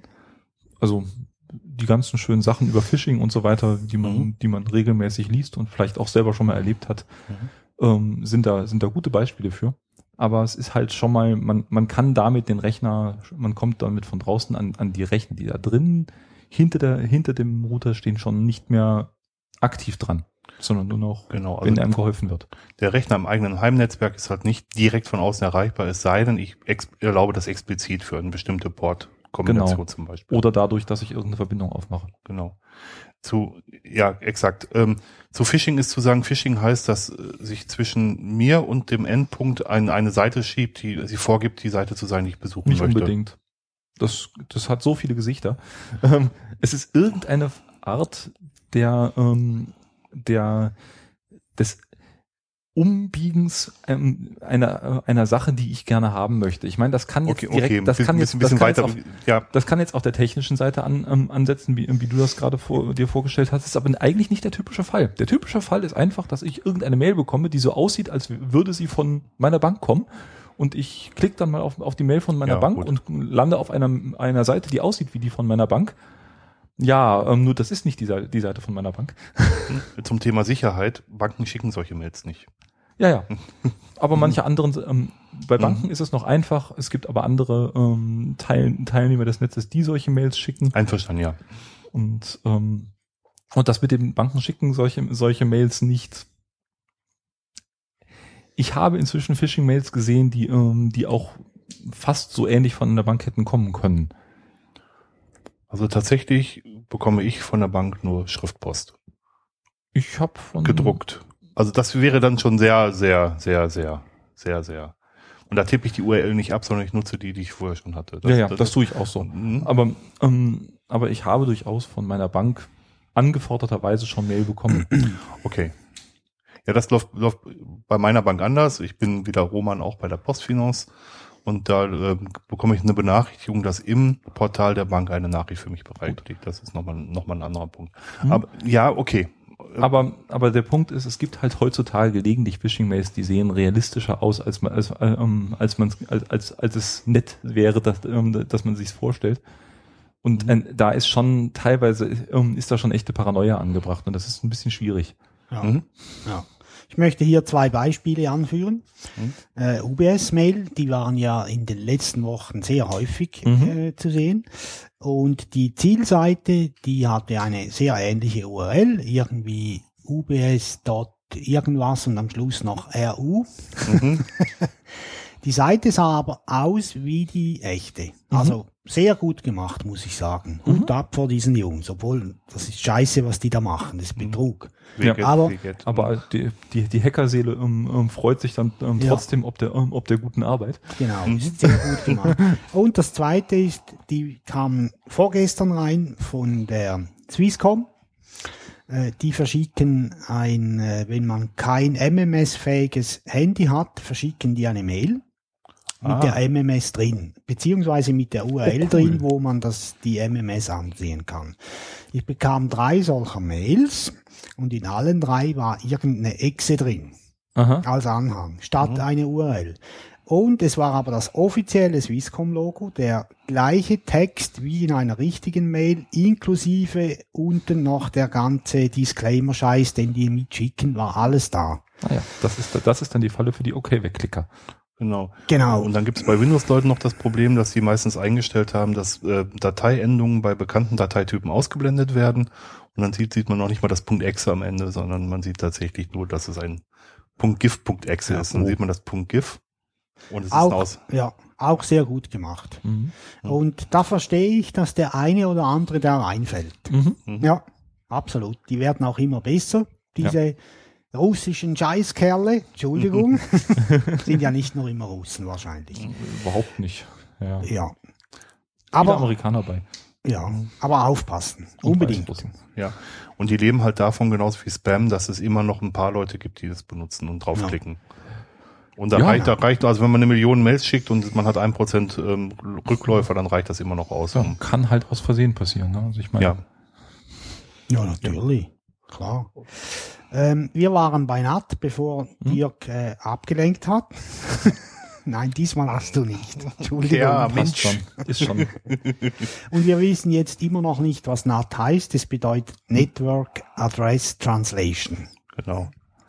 Und das ist der Punkt dabei. Ne? Ja, genau. Und warum ist, warum ist das ähm, ein Ersatz oder kein Ersatz für Sicherheit? Naja, man kommt trotzdem, mit NAT kommt man von draußen schon mal erstmal normalerweise nicht rein. Und man Genau. muss die Port, Ports einzeln aufmachen. genau. Und ich halte das im Prinzip auf einer sehr auf einer sehr, auf einem sehr niedrigen Level für einen Sicherheitsmechanismus. Ist- Absolut. Ja, Mhm. Ja. nur es ersetzt natürlich nicht weiteres Nachdenken über das Thema. Ja. Und dazu zu sagen ist auch noch, das hast du kurz zwischendurch gesagt, dass man auf einer bestehenden TCP-Verbindung durchaus rückwärts auch wieder ins System reinkommt. Genau. Also dass die Möglichkeit besteht halt eben auch. Ja, also Ist schon aufwendig, ja, ist alles aufwendig. wer, wenn, wenn wir so weit sind, dann ähm, sind wir schon in einem, in, in einem Problemkomplex, der sehr viel weitergeht als, Hm. als gelegentliches ähm, Betrommeln ähm, von, von großen Rechnermengen. Jetzt gibt's noch eine Sache zusätzlich zu sagen. Im Moment wird auf IPv6 V6 umgestellt, also IPv6. Und da hat jeder Rechner weltweit eine eindeutige Adresse und ist direkt unter dieser Adresse aus dem Internet erreichbar. Es sei denn, davor steht ein Paketfilter, okay. Aber mit dieser Adresse ist er im Internet bekannt. Und im, im Fall, den wir vorher hatten mit, mit, mit NAT, ist es halt so, dass nur der Router im Internet bekannt ist, eine aus dem Internet erreichbare Adresse. Ja, hat. Paketfilter we- werden damit noch viel, ähm, noch viel spannender. Genau. Komplexer auch. Geht so. Geht so? Geht so. Okay, bin ich froh. Also es, es gibt eine Sache, die man jetzt, die es, die es komplexer macht. Zumindest so, wenn man mal genauer reinguckt. Das ist die Tatsache, dass man nicht mehr einfach sagen kann, ich, ich nehme kein ICMP an. Mhm. Das haben, das versuchen Leute gelegentlich. Spätestens mit IPv6 knallt man da sehr schnell gegen die Wand. Äh, ICMP, Internet Control Message Protocol, ist eben auch für Ping verantwortlich und ähm, ICMP ist Teil von IPv6. V6 ohne das geht's kaum.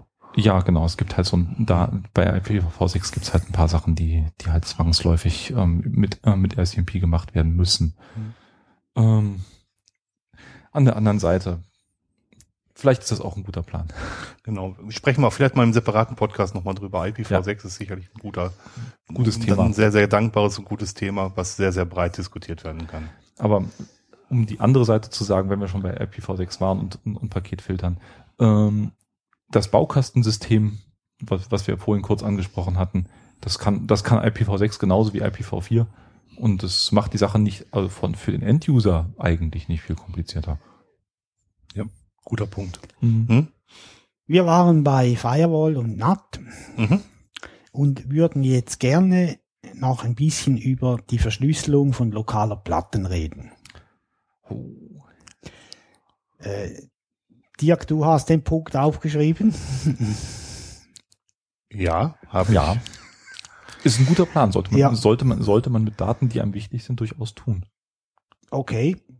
Können wir ein Szenario aufzeichnen, weshalb man das tun sollte? Also es ist nicht, also man muss vorsichtig sein, es ist nicht per se gut. Es ist ein Sicherheitsmechanismus und er ist nur so gut wie das Passwort, was ich verwende, um, um diesen, äh, um die Platte zu verschlüsseln. Und das Verschlüsselungssystem. Und das Verschlüsselungssystem. andere Dinge. Und es macht Datenreparaturen schwieriger. Genau, wenn, wenn die, wenn man das Passwort vergessen hat, ist das Zeug weg. Ja, defin definitiv. Ja, muss, muss, muss man einfach mal wissen. Mhm. Ja, das ist eine klare, das ist eine Ansage, die sollte man sich auch im, im Kopf behalten bei all dem. Also ich, ich setze selber Verschlüsselung ein, aber nur auf mobilen Geräten tatsächlich, zu Hause nicht. So, da Das bin wollte ich, genau das wollte ich eben ich, hören. da bin ich nicht paranoid genug Ja. für, muss ich ehrlich sagen. Ich setze zu Hause auch Verschlüsselung ein. Okay. Also nicht, nicht für alles, Mhm. nicht für den täglichen Gebrauch, aber es gibt halt Sachen, die möchte ich halt ein bisschen private Sachen, Kram, ne? Die möchte ich halt ein Okay. bisschen abgeschirmt haben von, von, von möglichem theoretischen Ärger.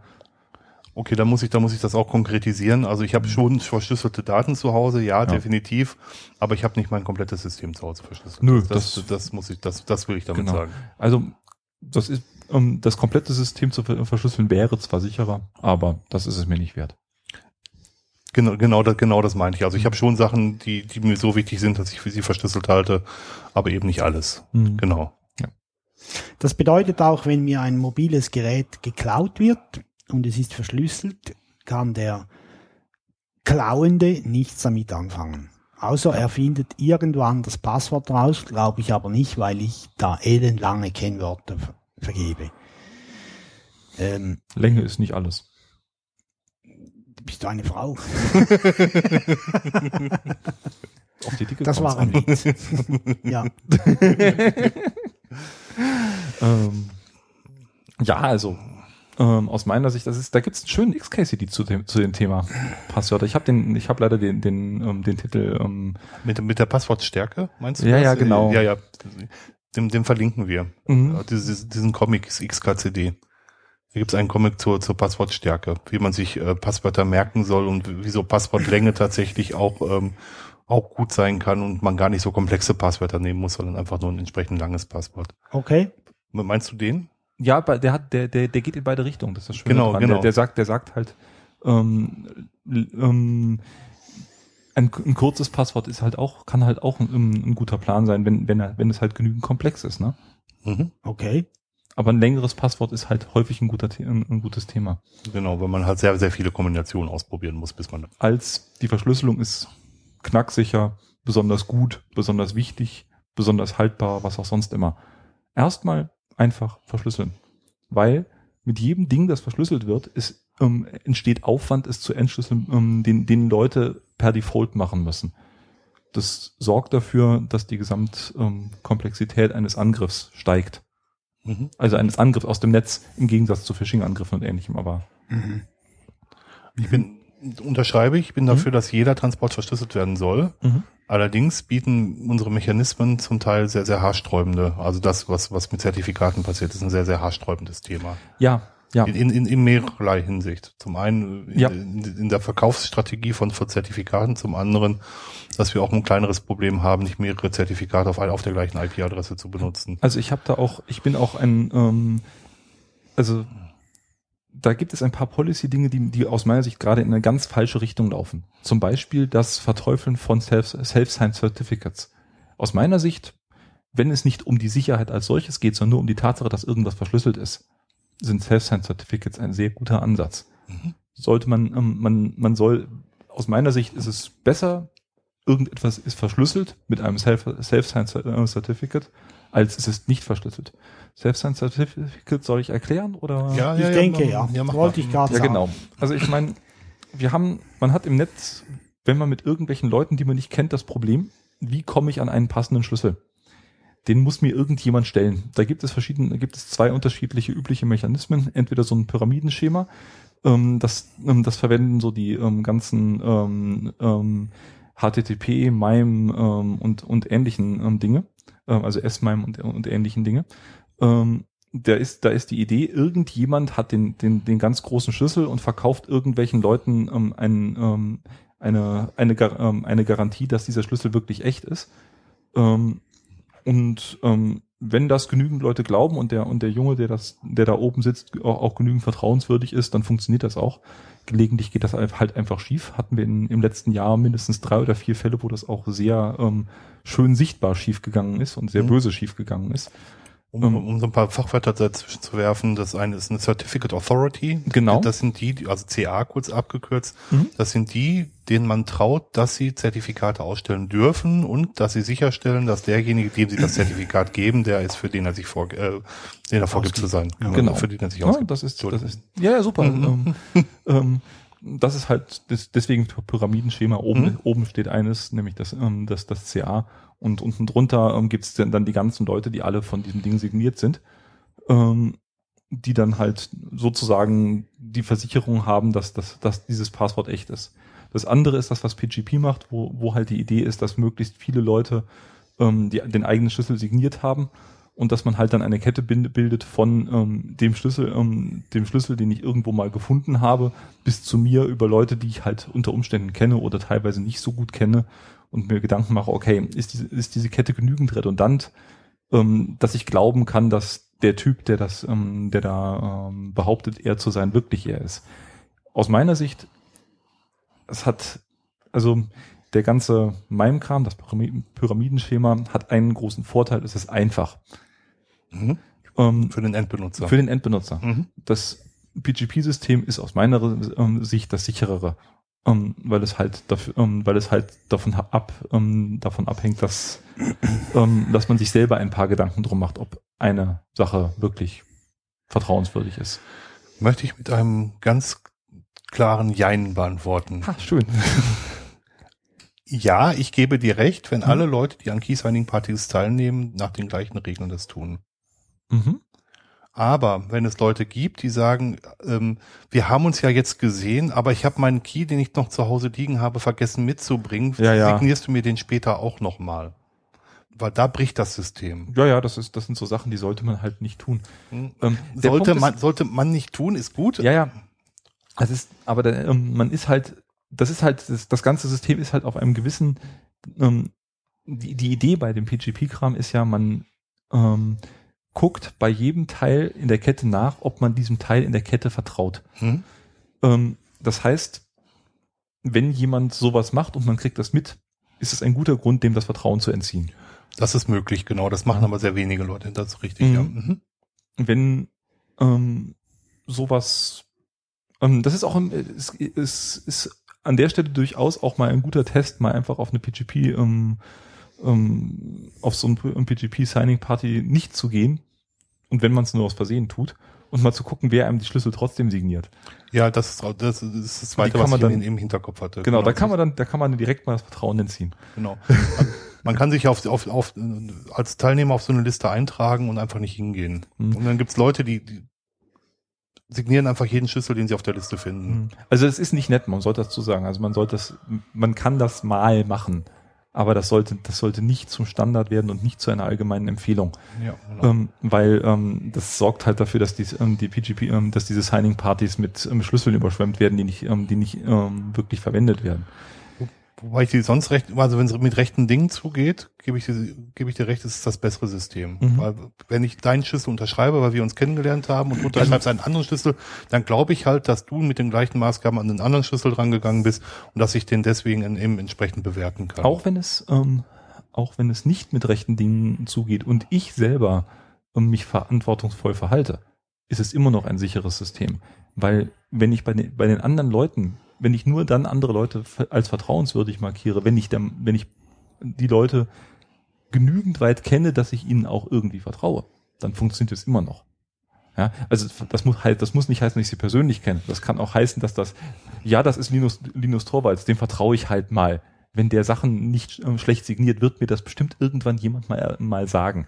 Mhm. Ja, Das das, wird ist gleich bekannt wie bei, werden. Open, wie bei Open Source letzten Endes. Ja, genau. Ne? Genau. Also Ja. das ist, ja, genau, ja. es ist, ein ähnlich, ist eine ähnliche Idee. Mhm. Das ist ein Vertrauensschema. Also insofern, das, das System funktioniert, wenn man es richtig anwendet, gut. Das Mhm. Problem ist, um das System richtig anzuwenden, braucht es Wissen.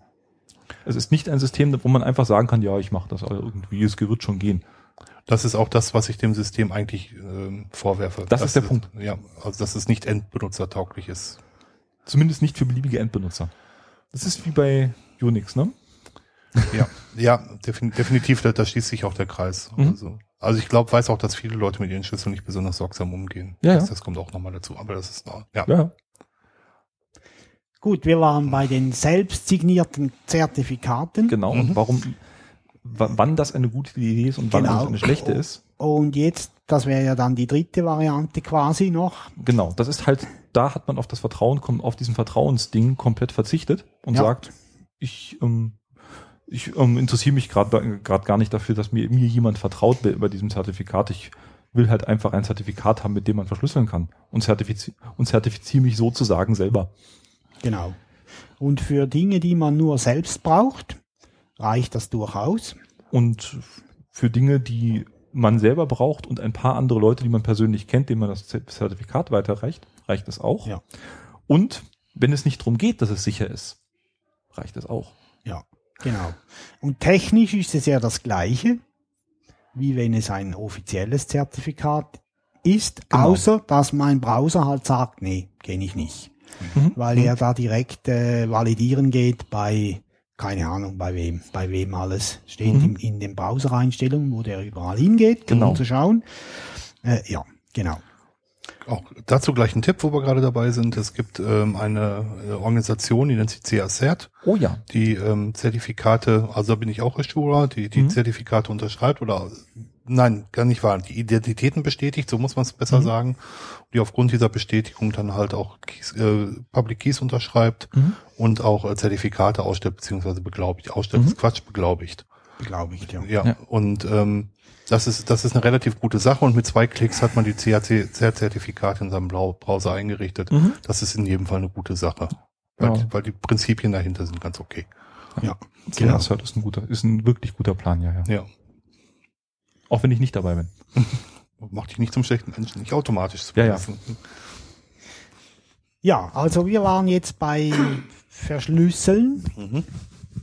Ähm, da gibt's ja verschiedene Punkte. Wir haben jetzt besprochen vor allem die, das Verschlüsseln über HTTPS, wie Mhm. das funktioniert. Gibt's auch natürlich für Mails Genau. Mhm. und auch Auf, da auf unterschiedlichen Leveln, äh, richtig. nämlich erstens auf dem Transportlevel Mhm. mit, ähm, mit ähm, SSMTP. Dann, ähm, was aus meiner Sicht sehr zu empfehlen ist, was dafür sorgt, nämlich, dass wieder irgendwelche Datenströme einfach per Default verschlüsselt übers Netz gehen, auch wenn die Mails gar nicht verschlüsselt sind. Und häufig, wenn man seinen Mail entsprechend konfiguriert hat, passiert das auch fast automatisch, Ja, weil beide Seiten das einfach sprechen und das dann Aber- einfach machen. ganz wichtig, es ist nur der Datentransport meiner Mail von mir bis zu meinem SMTP-Server verschlüsselt. Genau. Darüber Garantiert hinaus, zumindestens. da, da, genau, darüber hinaus nicht Mhm. mehr. Ja. Das Zumindest ist nicht automatisch oder garantiert. Gen- Genau, aber wenn es nicht Mhm. garantiert ist, heißt es für mich nicht. Ja, ja das ist, nee, das, das, genau das wollte ich halt unterscheiden. Okay. Wenn das Ziel einfach nur ist, dass möglichst viel Kram, der im Netz rumfliegt, verschlüsselt ist, mhm. dann ist das auf jeden Fall schon mal ein guter Plan. Nein, ganz ohne Frage. Wie gesagt, ich, stimme, ich Mhm. bin absolut deiner Meinung. Man muss sich nur darüber klar sein, dass an, ähm, an dem Server, wo ich meine Mails ablade, meine Hoheit endet. Genau. Was danach passiert, weiß ich nicht. Und da Genau, muss ich davon ja. ausgehen, dass es unverschlüsselt ist. Zumindest kann man sich nicht darauf verlassen, dass es verschlüsselt ist. Man kann halt hoffen, dass der, dass der auch auf gute Ideen kommt. Ja, genau. Und für alles andere will man halt ähm, eine Verschlüsselung haben, die oben in der Mail ansetzt. Mhm, Also nicht auf dem Transportstrom, sondern in der Mail selber. genau. Da gibt's halt ähm, entweder ähm, S-Mi- ähm, S-MIME oder ähm, PGP. Mhm, Ähm, wir haben über, über beide gerade geredet, also insofern genau. ist das zumindest S-MIME ist das gleiche, was man bei, bei HTTP auch verwendet. Mhm. PGP ist halt das andere, was, was wir eben schon mal kurz angerissen haben. Und bei PGP lohnt sich ein guter Mail-Client, nur um es nochmal zu sagen. Ja, Der nämlich dann die Daten, die man verschlüsselt rausschickt, vielleicht selber unverschlüsselt speichert. Sonst kann man die, man, die Mails, die man an, an einen Fremden oder an einen selber nochmal verschlüsselt, das ist nochmal ein Das, anderer das ist die bessere Ta- Ja, ja, ja, Taktik. absolut. An sich selber verschlüsseln. Absolut, aber ansonsten kann ich eine Mail, die ich an den Roman schicke und mit Romans Public Key verschlüsselt habe, kann ich kann ich selber nicht mehr öffnen. So- Ja. Das, Ja. das erlaubt das Prinzip halt nicht.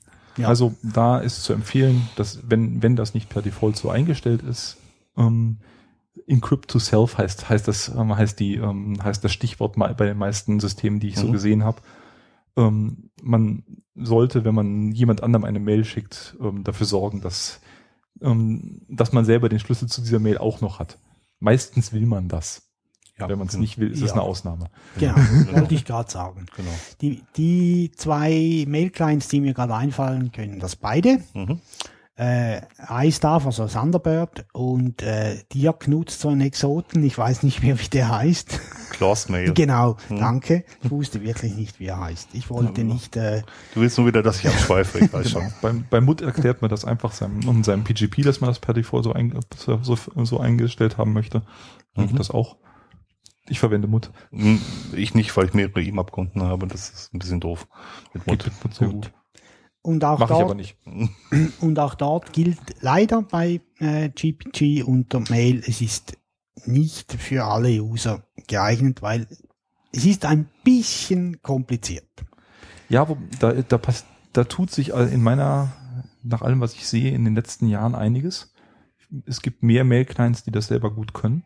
Es Mhm. gibt ähm, von den gro beiden großen ähm, grafischen Subsystemen äh, KDE und, äh, und GNOME ähm, jeweils ähm, ähm, eigene Unterstützung für, ähm, für, Mhm. für ähm, PGP, ähm, die, die es auch relativ hübsch Mhm. nutzbar macht, nach allem, was ich sehe. Ähm, also da, da passiert gerade viel. Auch Okay, es bleibt aber trotzdem, den, den Punkt muss ich weitergeben, äh, muss ich, muss ich, ähm, muss ich akzeptieren. Es bleibt eine Sache, die halt ein bisschen mehr Aufwand bedeutet, noch immer. ja. Es ist halt eine Sache, die man wollen muss. Da gibt's halt auch Alternativen, die ähm, zwischendurch mal immer wieder ins Spiel kommen, dass man halt so Zertifikate auf einer, auf einer Keykarte hat, die Keykarte einlegt und wenn sowas mal kommt und massentauglich ist, wir sind mal schon mal einen Schritt weiter. Ja. Und das, das, also der große, der große Vorteil von PGP im Endeffekt ist, es funktioniert halt auch für wirklich paranoide Leute. Das stimmt, ja. Al- Also Zusammenfassung, alle Transporte verschlüsseln. Verschlüsselt sind in der Regel die Transportprotokolle, die mit dem S am Ende aufhören. Ja, gute, gute Näherung. Ähm, das, das sollte man in jedem Fall in Angriff nehmen, wenn ein Provider SMTPS anbietet, POP3S anbietet, IMAP-S an, anbietet und HTTPS anbietet. Immer das mit S benutzen, auch wenn es vielleicht ein bisschen langsamer ist. Und auch noch besser, ähm, wenn man eine Webseite ähm, ähm, aufmacht, einfach, einfach mal statt HTTP, HTTPS schreiben. Hm? Auch wenn man gar nicht weiß, ob das geht. Ausprobieren, kostet, kostet nichts extra. Außer einmal, einmal, ähm, einmal nochmal eintippen. Da gibt es zwei Plugins, die ich empfehlen möchte, wenn man äh, Thunderbird benutzt oder ähm, iStuff. Und das eine ist HTTPS Everywhere, das kommt von der Ja. Electronic, Electronic Frontier Foundation.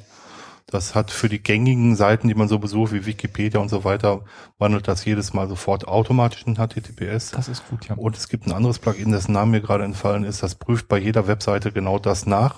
Und wenn man HTTP oben eingetragen hat, versucht es erst HTTPS. Wenn das geht, geht's mit HTTP gar nicht weiter. Mhm. Das macht das automatisch. Dafür fehlt mir aber gerade der Name. Der fällt dir wieder ein, bis wir die Sendungsnotizen schreiben, Dirk, und dann geben wir euch das gerne weiter, liebe Hörer. Sehr schön. Das machen wir. Ganz bestimmt sogar. HTTPS-Finder steht auch sogar in der, in der Dokumentation. Ja, weshalb erzählst du dann solchen Ah, weil, ich nicht rein, weil ich nicht reingeguckt habe. Ich wollte mich nur mal outen, dass ich tatsächlich vorbereitet bin. Verdammt. Gut. Ja, und damit sind wir bei den Workstations mal durch, mindestens nach unserer Juhu. Vorbereitung, und kommen jetzt zum Thema Sicherheit am Server. Und jetzt darf Dirk wieder reden. Ja, jetzt muss, muss der Dirk erstmal, erstmal den, den Arne fragen, ob, ob ihm noch was einfällt, was wir bei den Workstations jetzt grundlegend vergessen haben. Ich, ähm, für mich ist die Unterschied, der Unterschied zwischen Workstation und Server schon sehr, sehr fuzzy, daher, ähm, Gar, ke- gar, keine, gar keine Frage. Mhm. Auch mit dem, was wir vorher gesagt haben, dass halt viele Dienste auch so Genau. ähm, super auf TCP/IP basieren und von außen zugreifbar sind und und Mhm. und. Ja. also deswegen, deswegen, ich bin mir nicht ganz sicher. Mhm. Gut. Ich? Ja, bitte Dirk. Schon wieder ich? Ja. Jetzt muss ich schon wieder abschweifen. Ja, fang doch mal an mit, mit, mit, äh, mit Fail to Ban, ne? Das Ja. war, glaube ich, ganz vorne. Ja. Also wir fangen mal an, ein, noch einen Schritt vorher. Normalerweise hat man auf dem Server nur auf dem Server nur Remote Zugriff. Man hat selten einen Server so direkt vor sich vor einen stehen, dass man den direkt an der Konsole bedienen kann. Das heißt, man greift von außen via SSH zu. SSH ist äh, Secure Shell. Das ist verschlüsselt und das Aufnahmegerät nimmt auf, wie der Roman gerade festgestellt hat. Sehr gut. Ähm, Ähm, das ist verschlüsselt. Was man gerne machen möchte, ist erstmal, man sollte verbieten, dass von außen per Root direkt drauf eingeloggt werden kann. Ja, guter Plan. Und ähm, man sollte Key-Authentifizierung einschalten und nicht per Passwort. Das sind so die beiden, die beiden Grundeinstellungen. Trotz alledem gibt es Leute, die versuchen, Systeme zu hacken, weil sie nämlich versuchen, mit Root sich anzumelden. Und die können sehr penetrant werden. Ja, ja. Und jetzt kommt Fail to Ban. Genau, das ist ein. Also es gilt nicht nur für das, das gibt's nicht nur für SSH, das Natürlich gilt nicht. für alle möglichen Subsysteme. Also Fail to Ban kann alle möglichen Subsysteme. Mhm. SSH ist der Standardfall, wo man es am meisten verwendet und das, da wird halt einfach, das guckt halt einfach in Logfiles, ähm, hat irgendeine IP oft genug versucht, ähm, si- sich per Router einzuwählen, was jeder normale Mensch wissen sollte, dass das nicht geht. Also ähm, jeder normale Nutzer des Systems wissen sollte, dass, dass, dass das gerade nicht geht. Und dann ähm, wird, das- wird, wird das Ding halt einfach, ähm, ähm, die andere Seite halt einfach, diese IP einfach abgeklemmt per IP-Tables, also per Firewall-Regel. Mhm. Ähm, die, also man, die Details sind alle einstellbar. Also erstens, ob das nur bei Root, passi bei Root passiert, ob das auch bei anderen User Usern passiert, wie oft, ähm, wie oft, wie viele Versuche es braucht, ob dann hinterher per, ähm, ähm, per IP-Tables abgeklemmt wird oder zum Beispiel per ähm, ähm, TCP/D Mhm. ähm, oder anderes. Ähm, Wie, also wie lange abgeklemmt wird? wie lange abgeklemmt geklemmt wird, genau. Mhm. Und, und, und, lauter solche Fragestellungen. Da das, das Ding ist, ist, ist, ist halt, ja, ist Python, ne? Wenn ich mich richtig erinnere. Oh, das weiß ich gar nicht. Perl oder Python, ich glaube, es war Python. ähm, Irgendwas mit und, P, genau. ähm, ähm, und man und ist halt dazu auch durchaus gebaut, dass man da ähm, alle an allen möglichen Schrauben ähm, drehen kann, um das so anzupassen, wie man es fürs eigene System braucht. Aber der Default ist zumindest bei Debian und bei Ubuntu so schön, dass man, dass man eigentlich normalerweise gar nicht schrauben muss. In dem Zusammenhang auch ist auch zu sagen, dass es eine schlechte Idee ist, IPs permanent zu sperren, weil äh, ja in deinem privaten Netz zu Hause vielleicht, okay, einverstanden, wenn du einen Root-Server hast und selber eine Dial-Up-Internetverbindung hast, kannst du dich selber Ah. damit auch sperren. Ah, Ja, also wenn, letzteres Ähm, fällt bei mir aus, daher. ja, nochmal um es zu, zu erklären, wir, wir sind, wenn, wenn man normalen Internetzugang hat ohne feste IP-Adresse, dann Mhm. ist es in der Regel so, dass man einmal in der Nacht zwangsgetrennt wird und eine neue IP-Adresse bekommt vom Provider. Und wenn einer auf einer Nachbar-IP-Adresse dann ähm, versucht hat, den eigenen Server zu hacken, den eigenen Root-Server zu hacken und Fail to Ban schmeißt diese IP-Adresse raus, dann ist beim nächsten Mal, wenn ich diese IP-Adresse bekomme, komme ich auf meinen eigenen Server nicht mehr drauf. Das ist natürlich dann doof. Das ist ziemlich blöd. Also ich meine, man, Mhm. es gibt noch Möglichkeiten, das mit statischen IP-Adressen auf anderen Servern zu umgehen, aber Ja, ja. pr- prinzip, prinzipiell ähm, ist es vor, vor allem vor dem Hintergrund, dass die eigene IP-Adresse sich ändern könnte, eine schlechte I- Mhm. Idee. Ja. Also ich muss sagen, ich bin ein großer Fan davon, eine feste IP-Adresse zu haben. Mhm. Also auf- meiner, auf meinem Heimsystem. Mhm. Ist auch aus meiner Sicht ein Qualitätsmerkmal eines, ähm, eines ähm, äh, Internetproviders. Kann man bei Swisscom dazu kaufen? Ja. Habe Wenn ich es billig ist, kann man das machen. Habe ich nicht, genau. Mhm. Kann man, genau. genau.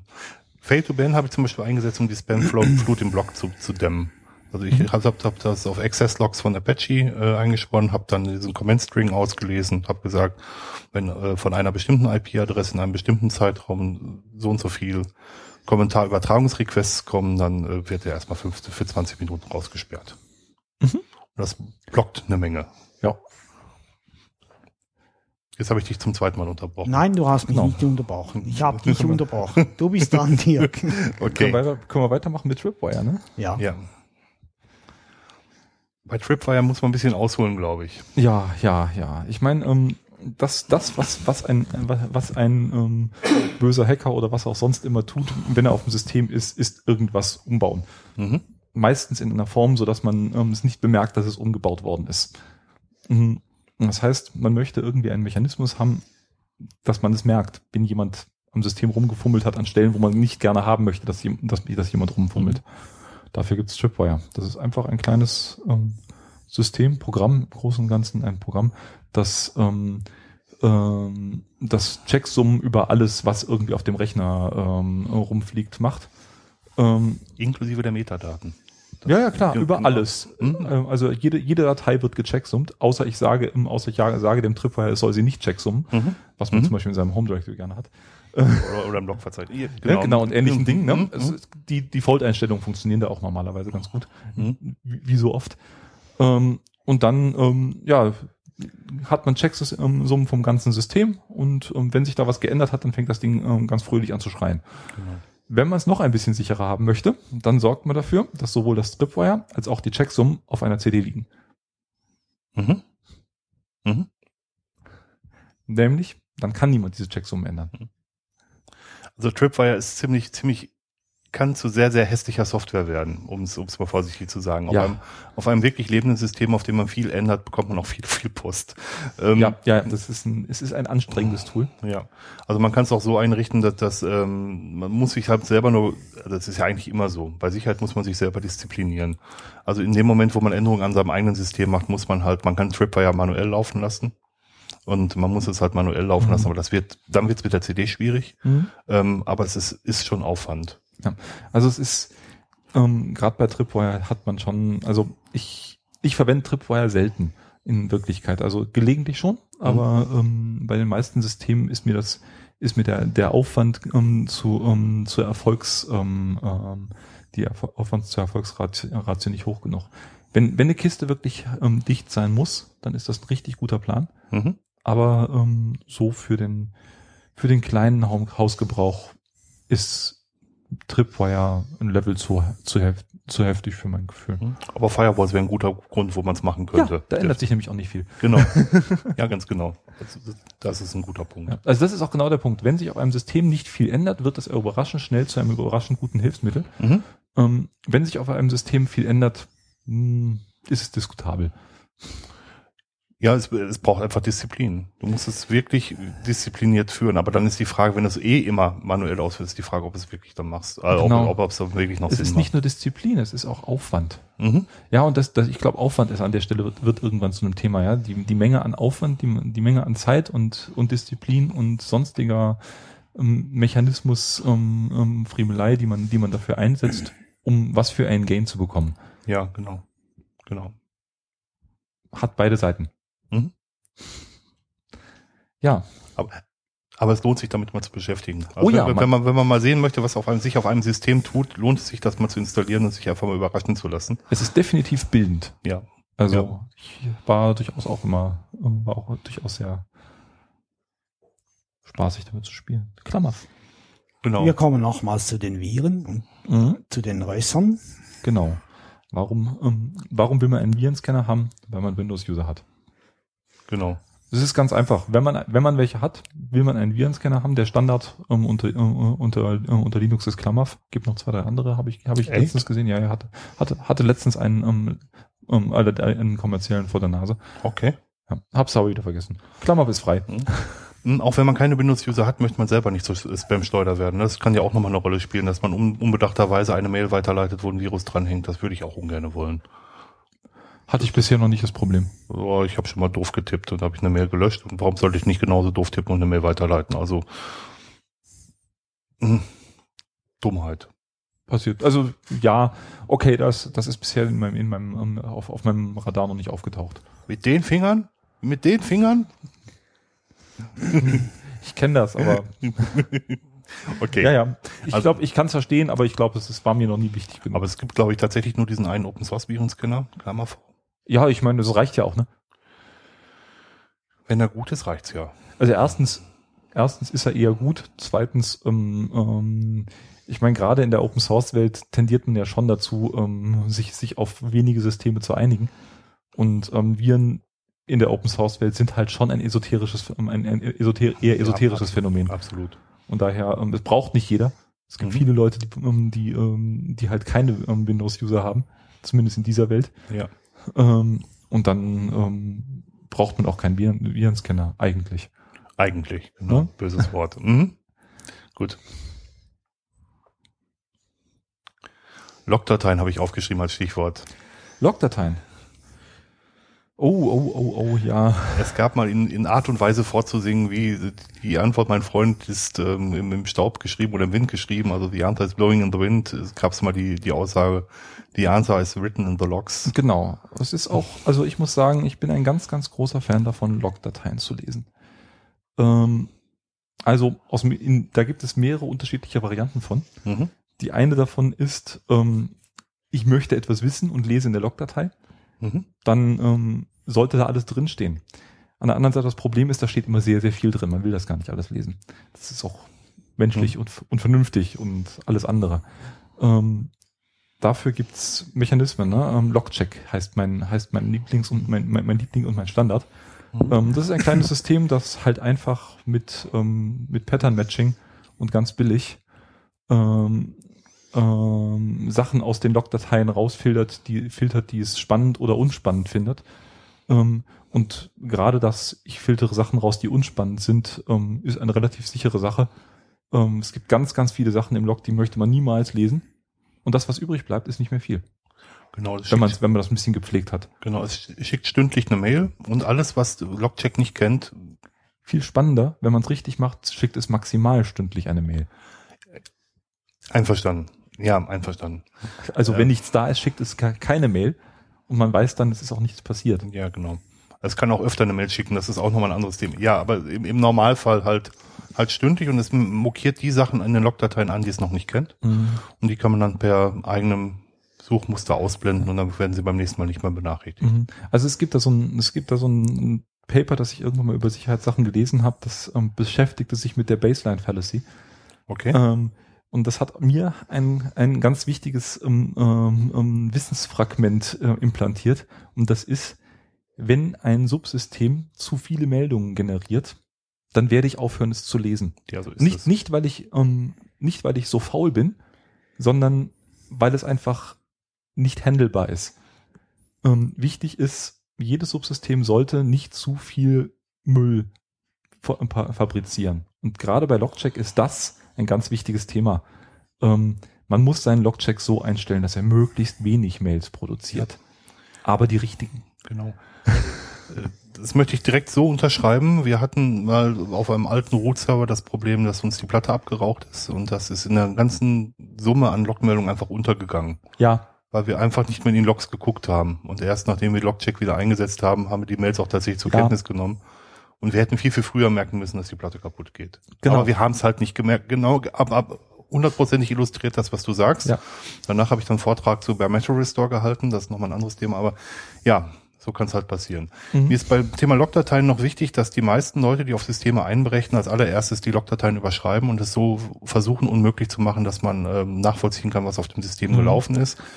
Auf wichtigen Systemen ist es eine sehr, sehr gute Idee, die Logs weiter zu schieben. Genau, auf einen anderen Server. Auf einen anderen Server. Und wenn man es richtig ernst meint und, und, möglich, und genügend groß ist dafür, also nicht, nicht für den eigenen ähm, Heimserver und nicht für den einen, einen Root-Server, den man besitzt, aber wenn man irgendwie Admin in einer größeren Firma ist, ist es richtig cool, einen Log-Server zu haben, der genau das macht und der nur ganz, auf den, auf den man nur, ähm, nur relativ schwer draufkommt. Ja.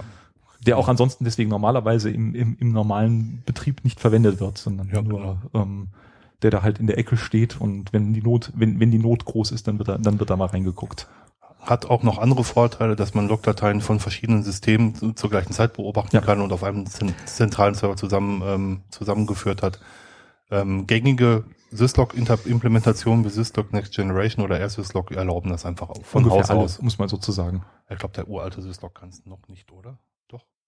Dann nehme ich- dann nehme ich- okay, dann nehme ich alles. Also alle Syslogs. Also, also seit, seit meinen, ähm, seit meinen Solaris-Zeiten, als es noch kein Linux gab, gibt's das schon. ja, ja, ich habe Äh, auch. Sanos, Entschuldigung. Okay, gut, dann nehme ich das zurück. Dann ähm, ist mein Wissen da veraltet. Also es kann aber trotzdem nicht jeder. Aber Mhm. nichtsdestotrotz, es ist ein, ähm, das Feature als solches ist wichtig zu wissen. Man sollte, log, äh, log, man sollte sich gewahr sein, dass man Logfiles auf einen anderen Server weiterschicken kann.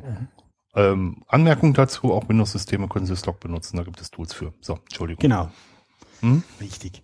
In diesem Zusammenhang der nächste Punkt, den äh, Dirk notiert hat, also für das alles ist Dirk schuld. Äh, Ich komme aus dem Ruhrgebiet, da heißt es Inschuld, bitte. Ja. Das bin ich Inschuld. äh, Dirk ist in Schuld. Äh, Systemdesign, also volllaufende Logs sollen das System nicht stören. Es, es äh, ist wahrscheinlich klug, wenn man eine, eine eigene Platte oder eine eigene Partition für var slash logs benutzt. Oder zumindestens, zumindestens war. Ja, Mhm. Nur bei war hat man dann schon wieder Kollateralschaden, wenn die Logs volllaufen. Aber trotzdem, es ist ein guter Plan, ja. Ja. Und nicht vergessen, auch man kann so Logs auf Debug-Logging einstellen. Das heißt, da wird jeder Pups geloggt und das kann auch ein Performance-Problem werden auf größeren Systemen, tatsächlich Ja. auf dem Profil Mhm. läuft. Ja, das neueste Syslog, das ich da ähm, ähm, gerade mal in, jetzt so langsam in, in die Finger bekomme, kann Rate Limiting und solche Sachen. Okay. Das heißt, das kann man dazu bringen, dass wenn irgendein Subsystem anfängt, ganz viele Sachen in den Log zu schreiben, dass er irgendwann mal nur noch alle paar Minuten was, was durchgibt und ansonsten sagt, ja, der hat jetzt gerade so viel Mhm. gelabert, das habe ich abgeschaltet.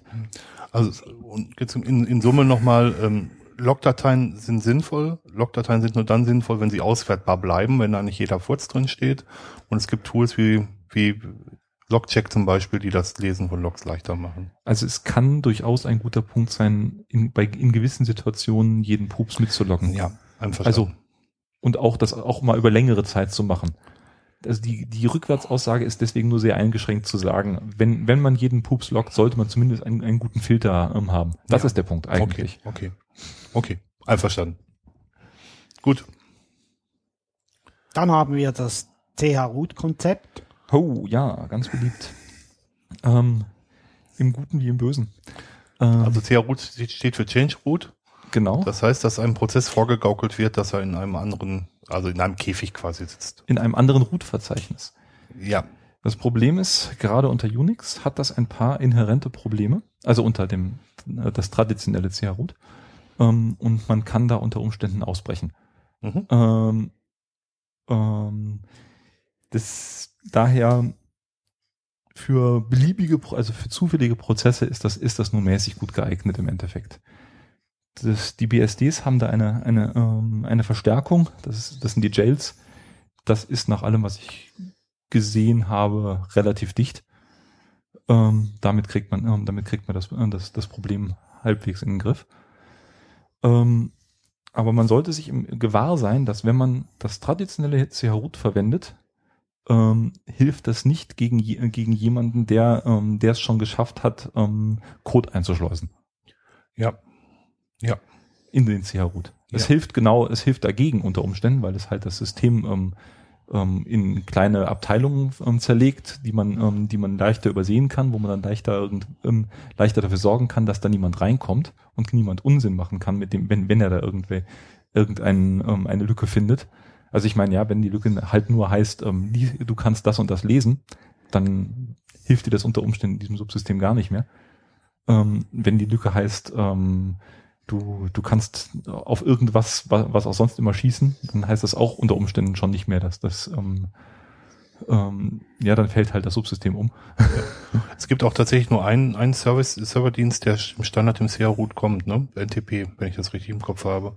Mehr wüsste ich im Standard nicht. Also man kann natürlich beliebige Prozesse einzwängen, aber es gibt nur einen, den ich im Standard kenne. Ja, und SFTP, wenn man es wenn man so konfiguriert. Ja, wollte gerade sagen, die ganzen Ja, ähm, ja. Ähm, Va- SSH-Varianten können, da, da gibt es verschiedene, die da, ähm, die, die, die solche Sachen können. Mhm. Ähm, SCP Only, ne? War das, ähm, war, war, war der Standard für ähm, SFTP, dass man CH und haben, äh, CH root haben Nee, du möchte? kannst es tatsächlich im in Internal SFTP Ah, machen. kann er das auch schon. Gut. Mhm. Habe ich noch nicht probiert. äh. Habe ich neulich erst, äh, egal. Hm? Also SCP Only, also wenn, wenn man das selber mal macht, auch wie RS, ähm, RSSH zum Beispiel, Mhm. ähm, das ist übel zu konfigurieren und es ist, wie du gerade gesagt hast, nicht hundertprozentig sicher. Mhm. Deswegen ist auch das mit Vorsicht zu genießen. Das ist kein Feature, was man einschaltet und man ist automatisch sicher. Das ist Mhm. wichtig zu wissen. Ja. Früher hat man es sehr, sehr gerne bei, bei FTP-Servern gemacht. Aber Mhm. Wie Roman gerade schon gesagt hat, FTP-Server sind ja langsam mehr oder weniger auf dem völlig absteigenden. Na, hoffentlich. Obwohl es, Halleluja. Gesundheit. Prosit. Obwohl es immer noch eine sehr, sehr schöne, schlanke Dateiübertragungsmöglichkeit früher war. Äh, äh, Widerspruch. Wieso Widerspruch? Es, FTP war noch nie schlank. Wenn du den RFC gelesen hast, kriegst du graue Haare. Haare. Ich habe ihn noch nicht gelesen. Ich schon. Okay. Du hast ja gar keine Haare. Ja, ne? ach, jetzt weiß ich auch warum. okay. Zu viele RFCs gelesen. Zu viele RFCs gelesen. Und der, und, und, und der ist das, das schlimmste Beispiel, was ich, also in langer Zeit war es das schlimmste Beispiel, das ich gesehen hatte. Echt? Ja. Okay. Also, das Ding hat halt deutlich zu viele Beinchen. Mhm. Also das kann mit ähm, Record Structured Files umgehen und Page Structured Files und, äh, Ja, und Sachen, die, die niemand mehr kennt heutzutage. Ja, vor allem kann es ganz, ganz schräge Sachen. Man kann über den Datenkanal, über den Command-Kanal sagen, dass man von einem anderen FTP-Server die Daten haben will. oder so. Ja, ja, ja, ja. Das, das ganz- kann man auch. Und das macht auch äh, kaum jemand. Aber ich- ja. ne, konvertieren zwischen unterschiedlichen Encodings und so weiter und so fort. Kann das Ding alles selber. Ähm, ist, hört sich erstmal gut an, dass es all das kann. Mhm. Aber sagen wir so, Perfektion ist erreicht, wenn man nichts mehr wegnehmen kann, nicht wenn man nichts mehr hinzufügen kann. ja, guter Satz. Guter Satz. Mhm. Einverstanden. Wir haben noch die Virtualisierung Mhm. und ich, Dirk, du, du kannst dir sonst in, auch in Anbetracht der Zeit die Themen noch rauszupfen, die du gerne haben möchtest.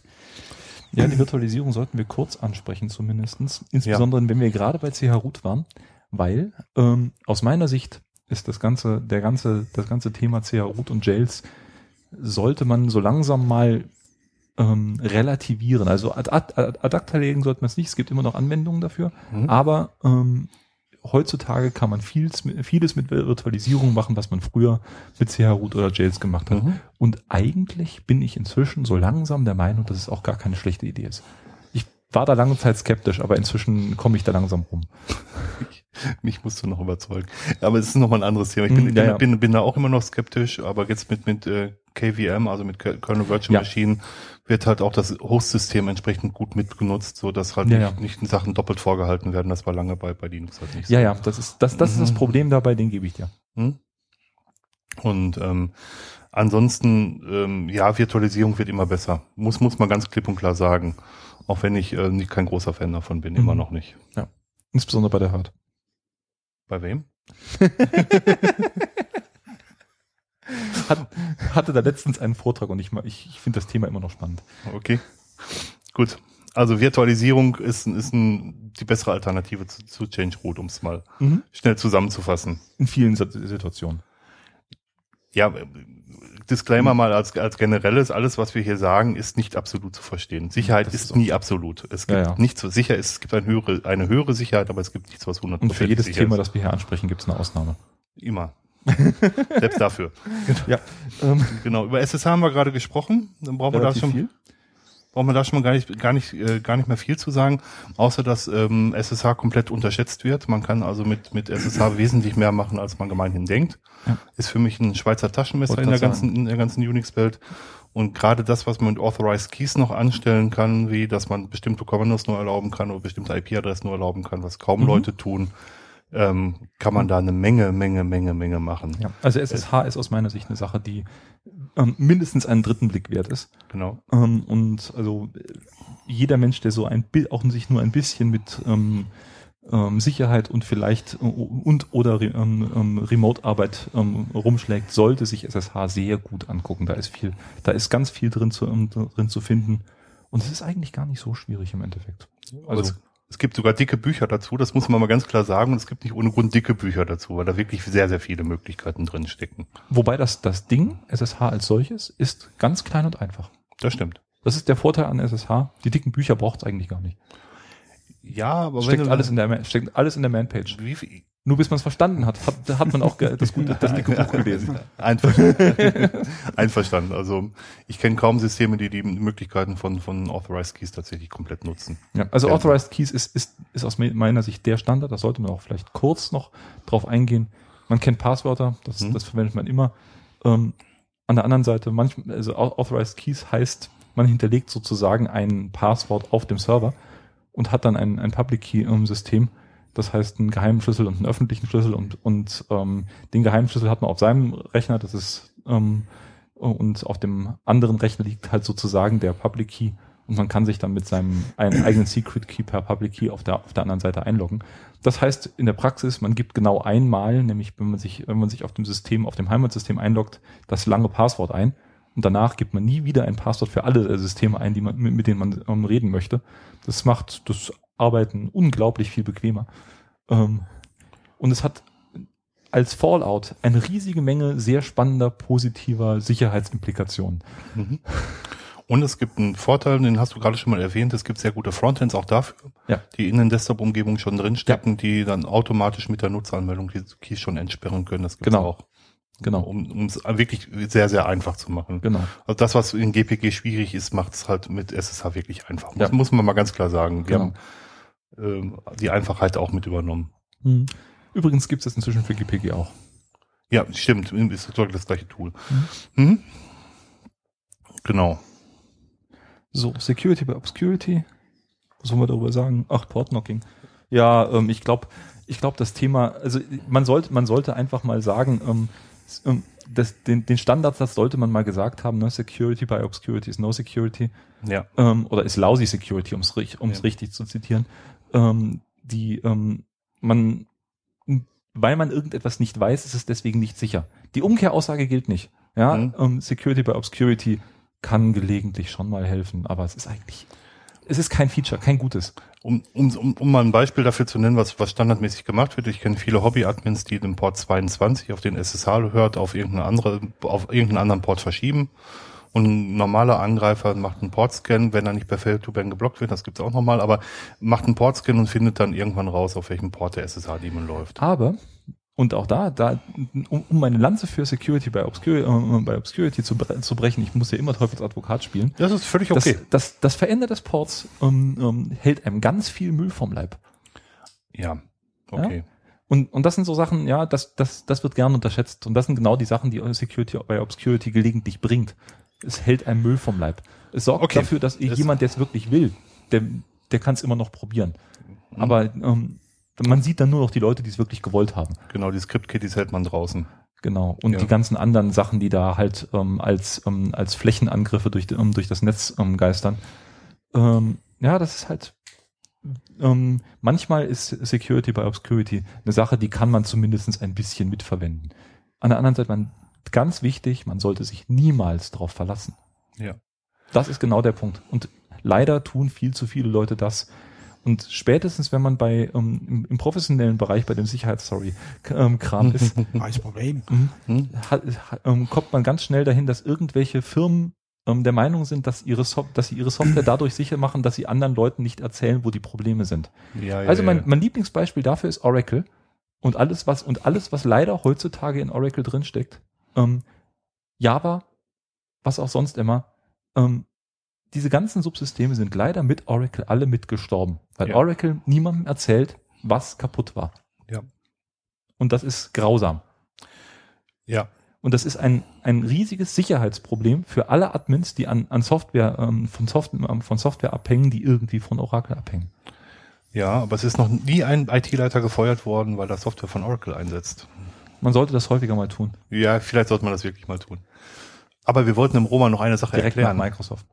Hm, wir wollten dem Roman noch eine Sache erklären. Ja, bitte. Was ist Portknocking? Ja, stimmt. Das, das, das Wo wir ja jetzt gerade beim Thema SSH sind. Ne, Genau. jetzt auch, genau, sind wir genau da. Genau, ne? Also ähm, das ist genau dieselbe Ecke, ähm, Security by Obscurity, der, der positive Fall. Ähm, wir haben, wir haben gerade gehört, wenn man, wenn man da so einen Haufen, ähm, wenn man seinen SSH-Port verlegt, dann gibt's immer noch die Leute, die dann mal einen, einen Portscan machen und dann rausfinden, welche Ports offen sind. Wenn aber man jetzt dafür sorgt, dass man mit irgendeinem obskuren Paket, mit irgendeinem, ähm, also dass, dass dieser Port nur antwortet, wenn irgendein obskures Paket mit irgendeiner obskur, mit irgendeinem obskuren Inhalt vorher gesendet wird, dann hilft das der ganze, ähm, der ganze Portscan nicht mehr. Das nennt man Port, Portknocking. Das ist eigentlich super einfach. Erstmal ein, ein Paket mit genau einer Payload dahin schicken und dann ähm, und danach ähm, kann man ganz normal mit dem, mit, mit dem System reden. Ich schicke ein Paket an Port 2222, nur um mal ein Beispiel zu nennen. Und das hat einen bestimmten Aufbau. Und nur wenn das gekommen ist, antwortet Port 22. Okay. Das ist Portknocking. Schlau, hä? Ja. Und gemein auch. Ja, ja, es ist, aber es ist auch umständlich, um es mal so zu sagen. Mhm. In vielen Situationen spare ich mir das einfach. Ja. Ich nutze es auch nicht, aber es ist halt eine Möglichkeit, die man einsetzen kann, Mhm. definitiv. Ja. Also wenn man, wenn man, wenn man es, wenn man es noch, ein, wenn man, wenn man sich den ganzen Schmuh vom Leib halten möchte, ist das ein guter Plan. Jetzt habe ich mir noch aufgeschrieben, TCP-Wrapper, TCPD, Hosts Allow, Hosts Deny. Ja, ähm, das was, ähm, man kann es mit, ähm, also IP-Tables geht über Ports, das heißt über ähm, die externe Seite des, des Netzwerksubsystems ähm, und erzählt ähm, und ähm, sorgt dafür, dass irgendwelche Sachen zugreifen können und irgendwelche nicht. TCP-Wrapper macht dasselbe von innen. Das heißt, das hängt man um irgendwelche ähm, ähm, Software drumrum, um irgendwelche Sub Subsysteme drumrum. Ähm, teilweise wird es auch, kann man es auch per, per Library mit einbinden. Zum Beispiel bei SSH wird das so, so gemacht. Und damit kann man dann sozusagen dem Subsystem sagen, okay, du nimmst nur Sachen, die von dieser oder jener IP kommen, überhaupt an. Alles andere weißt du einfach von vornherein ab. Ähm, ist für viele Sachen ähm, empfehlenswert, wenn man, ähm, wenn man einen sinnvollen Einsatz dafür findet. Genau, wenn man einen sinnvollen Einsatz dafür findet. Also eine andere Art von Rapper war früher ähm, der Inet-D, der sehr häufig im Einsatz war. Wenn man die Serverdienste mhm. hat, die man nicht so häufig braucht, dann hat der halt ähm, alle Ports einfach mal belegt und gesagt, wenn jetzt eine FTP-Verbindung kommt, dann starte ich erst in dem Moment, wo eine Verbindung kommt, den FTP-Server und übergebe dem halt die Verbindung, die ich gerade habe. Genau, das Problem ist, dass die ganzen Inet-Ds ich weiß nicht, ich glaube, inzwischen haben sie es, haben sie es, haben sie es weggekriegt, aber sie hatten halt lange Zeit das Problem, dass sie relativ unresistent gegen, ähm, gegen Überlastungsangriffe sind. Ne? Mhm. Äh, bei Apache noch heute, wenn man Pech hat. Mhm. Apache macht das nicht anders. Es gibt einen Prozess, der auf Port 80 hört und der übergibt dann Tochterprozess einfach die, die Verbindung. Ja. Genau. Aber auch sehr, sehr problematisch bei Überlastungsangriffen. Absolut. Mhm. Ja. Also sehr, sehr DOS, wie das so schön dann heißt. Denial of Service, genau. Genau, Denial of Service. Genau. Ähm, Host Allow Host Deny, das ist so, so eine prinz prinzipielle Frage. Es gibt halt äh, die Leute, die auch da sagen, ich äh, verbiete allen Hosts, mich einzutragen und trage nur die Hosts in diese Datei ein, die auf mich zugreifen dürfen. Ähm, man sollte nie beide Dateien pflegen, weil eine fliegt dann weg. Ich glaube, ähm, es wird, wird generell sowieso nur eine ausgewertet. Ich weiß nicht, in welcher beide, Reihenfolge. Es werden, es, werden, es, es werden beide ausgewertet. Hm. Nur in, nur in einer Reihenfolge, das ist, glaube ich, der Punkt. Nee, ich meine tatsächlich, äh, dass eine weg, eine wegfallen würde, wenn ich das jetzt richtig im Hinterkopf habe. Okay. Aber ähm, ist auch, glaube ich, gar nicht so wichtig. Nein, aber der, der Punkt ist einfach der, dass man da Hosts eintragen kann, denen man bestimmte Dienste erlauben kann oder nicht erlauben kann. Genau. Hm. Einfach, einfach so. Das geht auf IP-Basis letzten Endes. Oder auf DNS-Basis. Mhm. Gut. Ja. Wollen wir noch zum Netzwerk gehen? Haben wir noch Platz? Oder haben wir inzwischen schon lang genug diskutiert. Ich glaube, wir haben lang genug diskutiert. Wir sollten, ich wollte noch eins bei, bei Workstations nachreichen, weil das relativ wichtig ist und das ein Sandbox ist. Dass es Software gibt, die auf dem eigenen Server, auf dem eigenen Rechner in einer, in einer geschützten oh ja. Umgebung läuft. Sandboxen sollte man, sollte man erwähnen. Ähm, zum Beispiel im Browser mit JavaScript. Mhm. Da wolltest du, zu JavaScript wolltest du auch noch was sagen, deswegen baue ich jetzt mal die Brücke. Ja, also ich meine, das ist eh so ein Problem. Also leider ähm, verwendet immer mehr Web-Zeug, ähm, das man in der, in der Welt so findet, ähm, funktioniert nicht mehr ohne JavaScript. Ich bin ein ganz großer Fan von, ähm, äh, wie heißt dieses hübsche ähm, NoScript, mit, mit dem man JavaScript ähm, per Default ausschalten kann und genau dann einschalten kann, wenn man es braucht. Mhm. Ähm, das ist, das macht die Sache zwar inzwischen ein bisschen unbequem, weil, ähm, wie gesagt, sehr viele Leute an vollkommen überflüssigen Stellen ähm, ähm, nur noch mit JavaScript funktionieren. Aber ich muss da mal eine ganz große Lanze dafür brechen, das einfach nicht zu tun. Weil JavaScript ist, auch wenn es inzwischen ein bisschen besser geworden ist, immer noch ein Sicherheitsproblem. Und noch ein, noch ein viel, viel größeres Sicherheitsproblem ist Java. Und ähm, wenn man die weglassen kann aus seinem Browser, dann gewinnt man unglaublich viel und ähm, eine riesen, riesige Menge an Problemen, die andauernd in irgendwelchen Browsern auftauchen. Ja, 70 Prozent, 80 Prozent der Sicherheitslücken, die ich im, Brau in Browsern sehe, sind JavaScript-Sicherheitslücken. Ohne JavaScript sind die alle weg. Sozusagen ist auch nochmal in dem Zusammenhang, dass die meisten aktuellen Browser tatsächlich das JavaScript, das Java-Plugin automatisch ausschalten, weil sie nach den ganzen Sicherheitslücken von Oracle das einfach generell machen. Und ähm, ja. Und ich meine, das. Äh, Ach ja, was heißt Sandbox? Ich sollte vielleicht noch eben schnell erzählen, was eine Sandbox ist. Eine genau. Sandbox ist eine geschützte Umgebung, nichts anderes als letzten Endes von der Idee her wie eine Change-Root-Umgebung, also eine geschützte Umgebung, wo, wo, wo ein bestimmter Code abläuft, der nicht ausbrechen kann aus dieser genau. diesem Sandkasten. aus, ausbrechen können sollte und es hoffentlich auch nicht kann. Danke, ja. Mhm. Hm? Also, wobei ich damals, also das ist, aus meiner Sicht ist das ein Konze- Konzept, das sollte mehr gepflegt werden. Mhm. Weil das ist immer noch eine gute Sache, insbesondere für den Heim-User. Ins, genau, insbesondere Mhm. da. Ein Browser, der, ähm, der, der auf nichts zugreifen kann, was im, im Restsystem ist, kann ein richtig guter Plan sein. Und die, ich habe bisher noch kein, also wenn da, wenn da jemand ein, ähm, ähm, ein Stichwort für ein schönes, einfaches Subsystem hat, das mir unter, unter, unter Debian einen, ähm, einen, einen Browser in, in einer Sandbox ähm, ähm, ermöglicht, ähm, wäre ich da, wäre ich da durchaus begeistert. Okay. Ich kenne keins auf gut Deutsch. ja, ja, ja. Mhm. Ich glaube, jetzt habe ich aber auch wirklich alles los, alles gesagt, was ich sagen wollte. Jawohl. Genau. Also wir müssen dazu sagen, dass wir uns im Vorfeld darüber verständigt haben, dass es jetzt noch einen Punkt gäbe, Sicherheit im Netzwerk, um, um, um Netze sicher zu machen, aber dass wir damit ein ganz neues und ganz anderes Fass aufmachen würden. Genau, wir haben darüber, äh, es wurde darüber nachgedacht, dass, ähm, dass wir, dass wir da- darüber vielleicht noch reden. Aber ich tippe mal, in Wirklichkeit wollen wir das sonst mal tun. Genau, da können wir uns vielleicht separat nochmal drüber treffen. Das ist ein ganz, ganz, ganz, ganz großes Thema.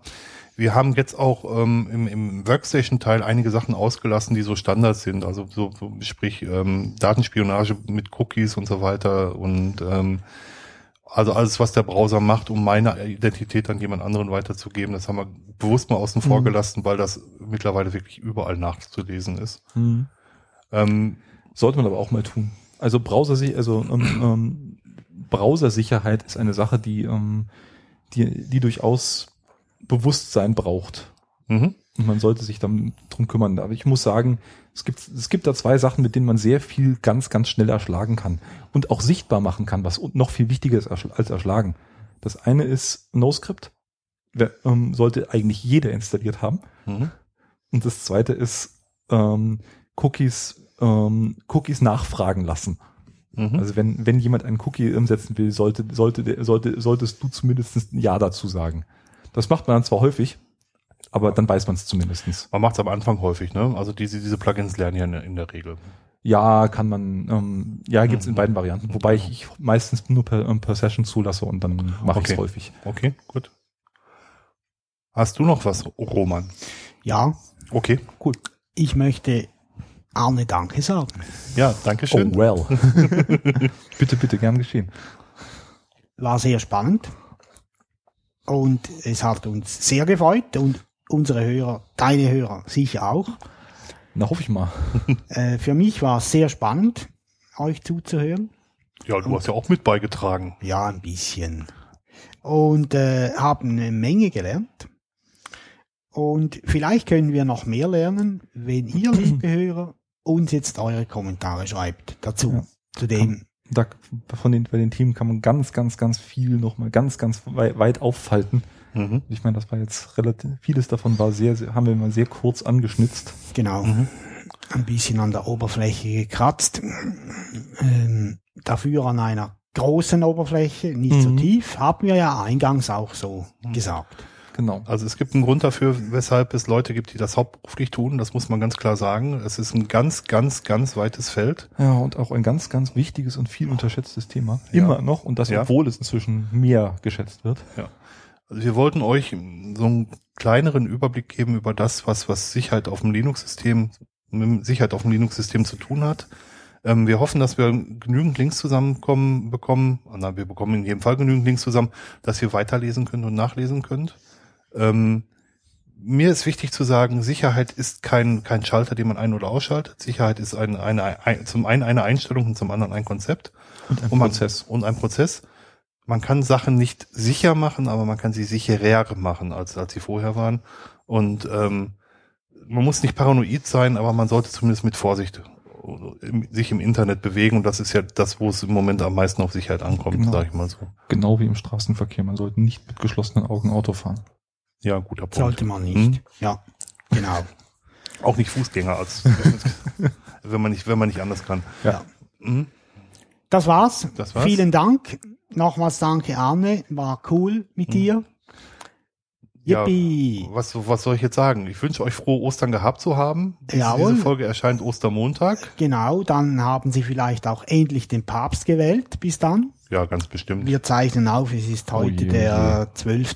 März. Genau, wir sind sehr früh. Ja. Deswegen äh, wissen wir noch nicht, wer Papst ist, aber wenn ihr uns hört, wisst ihr es vielleicht.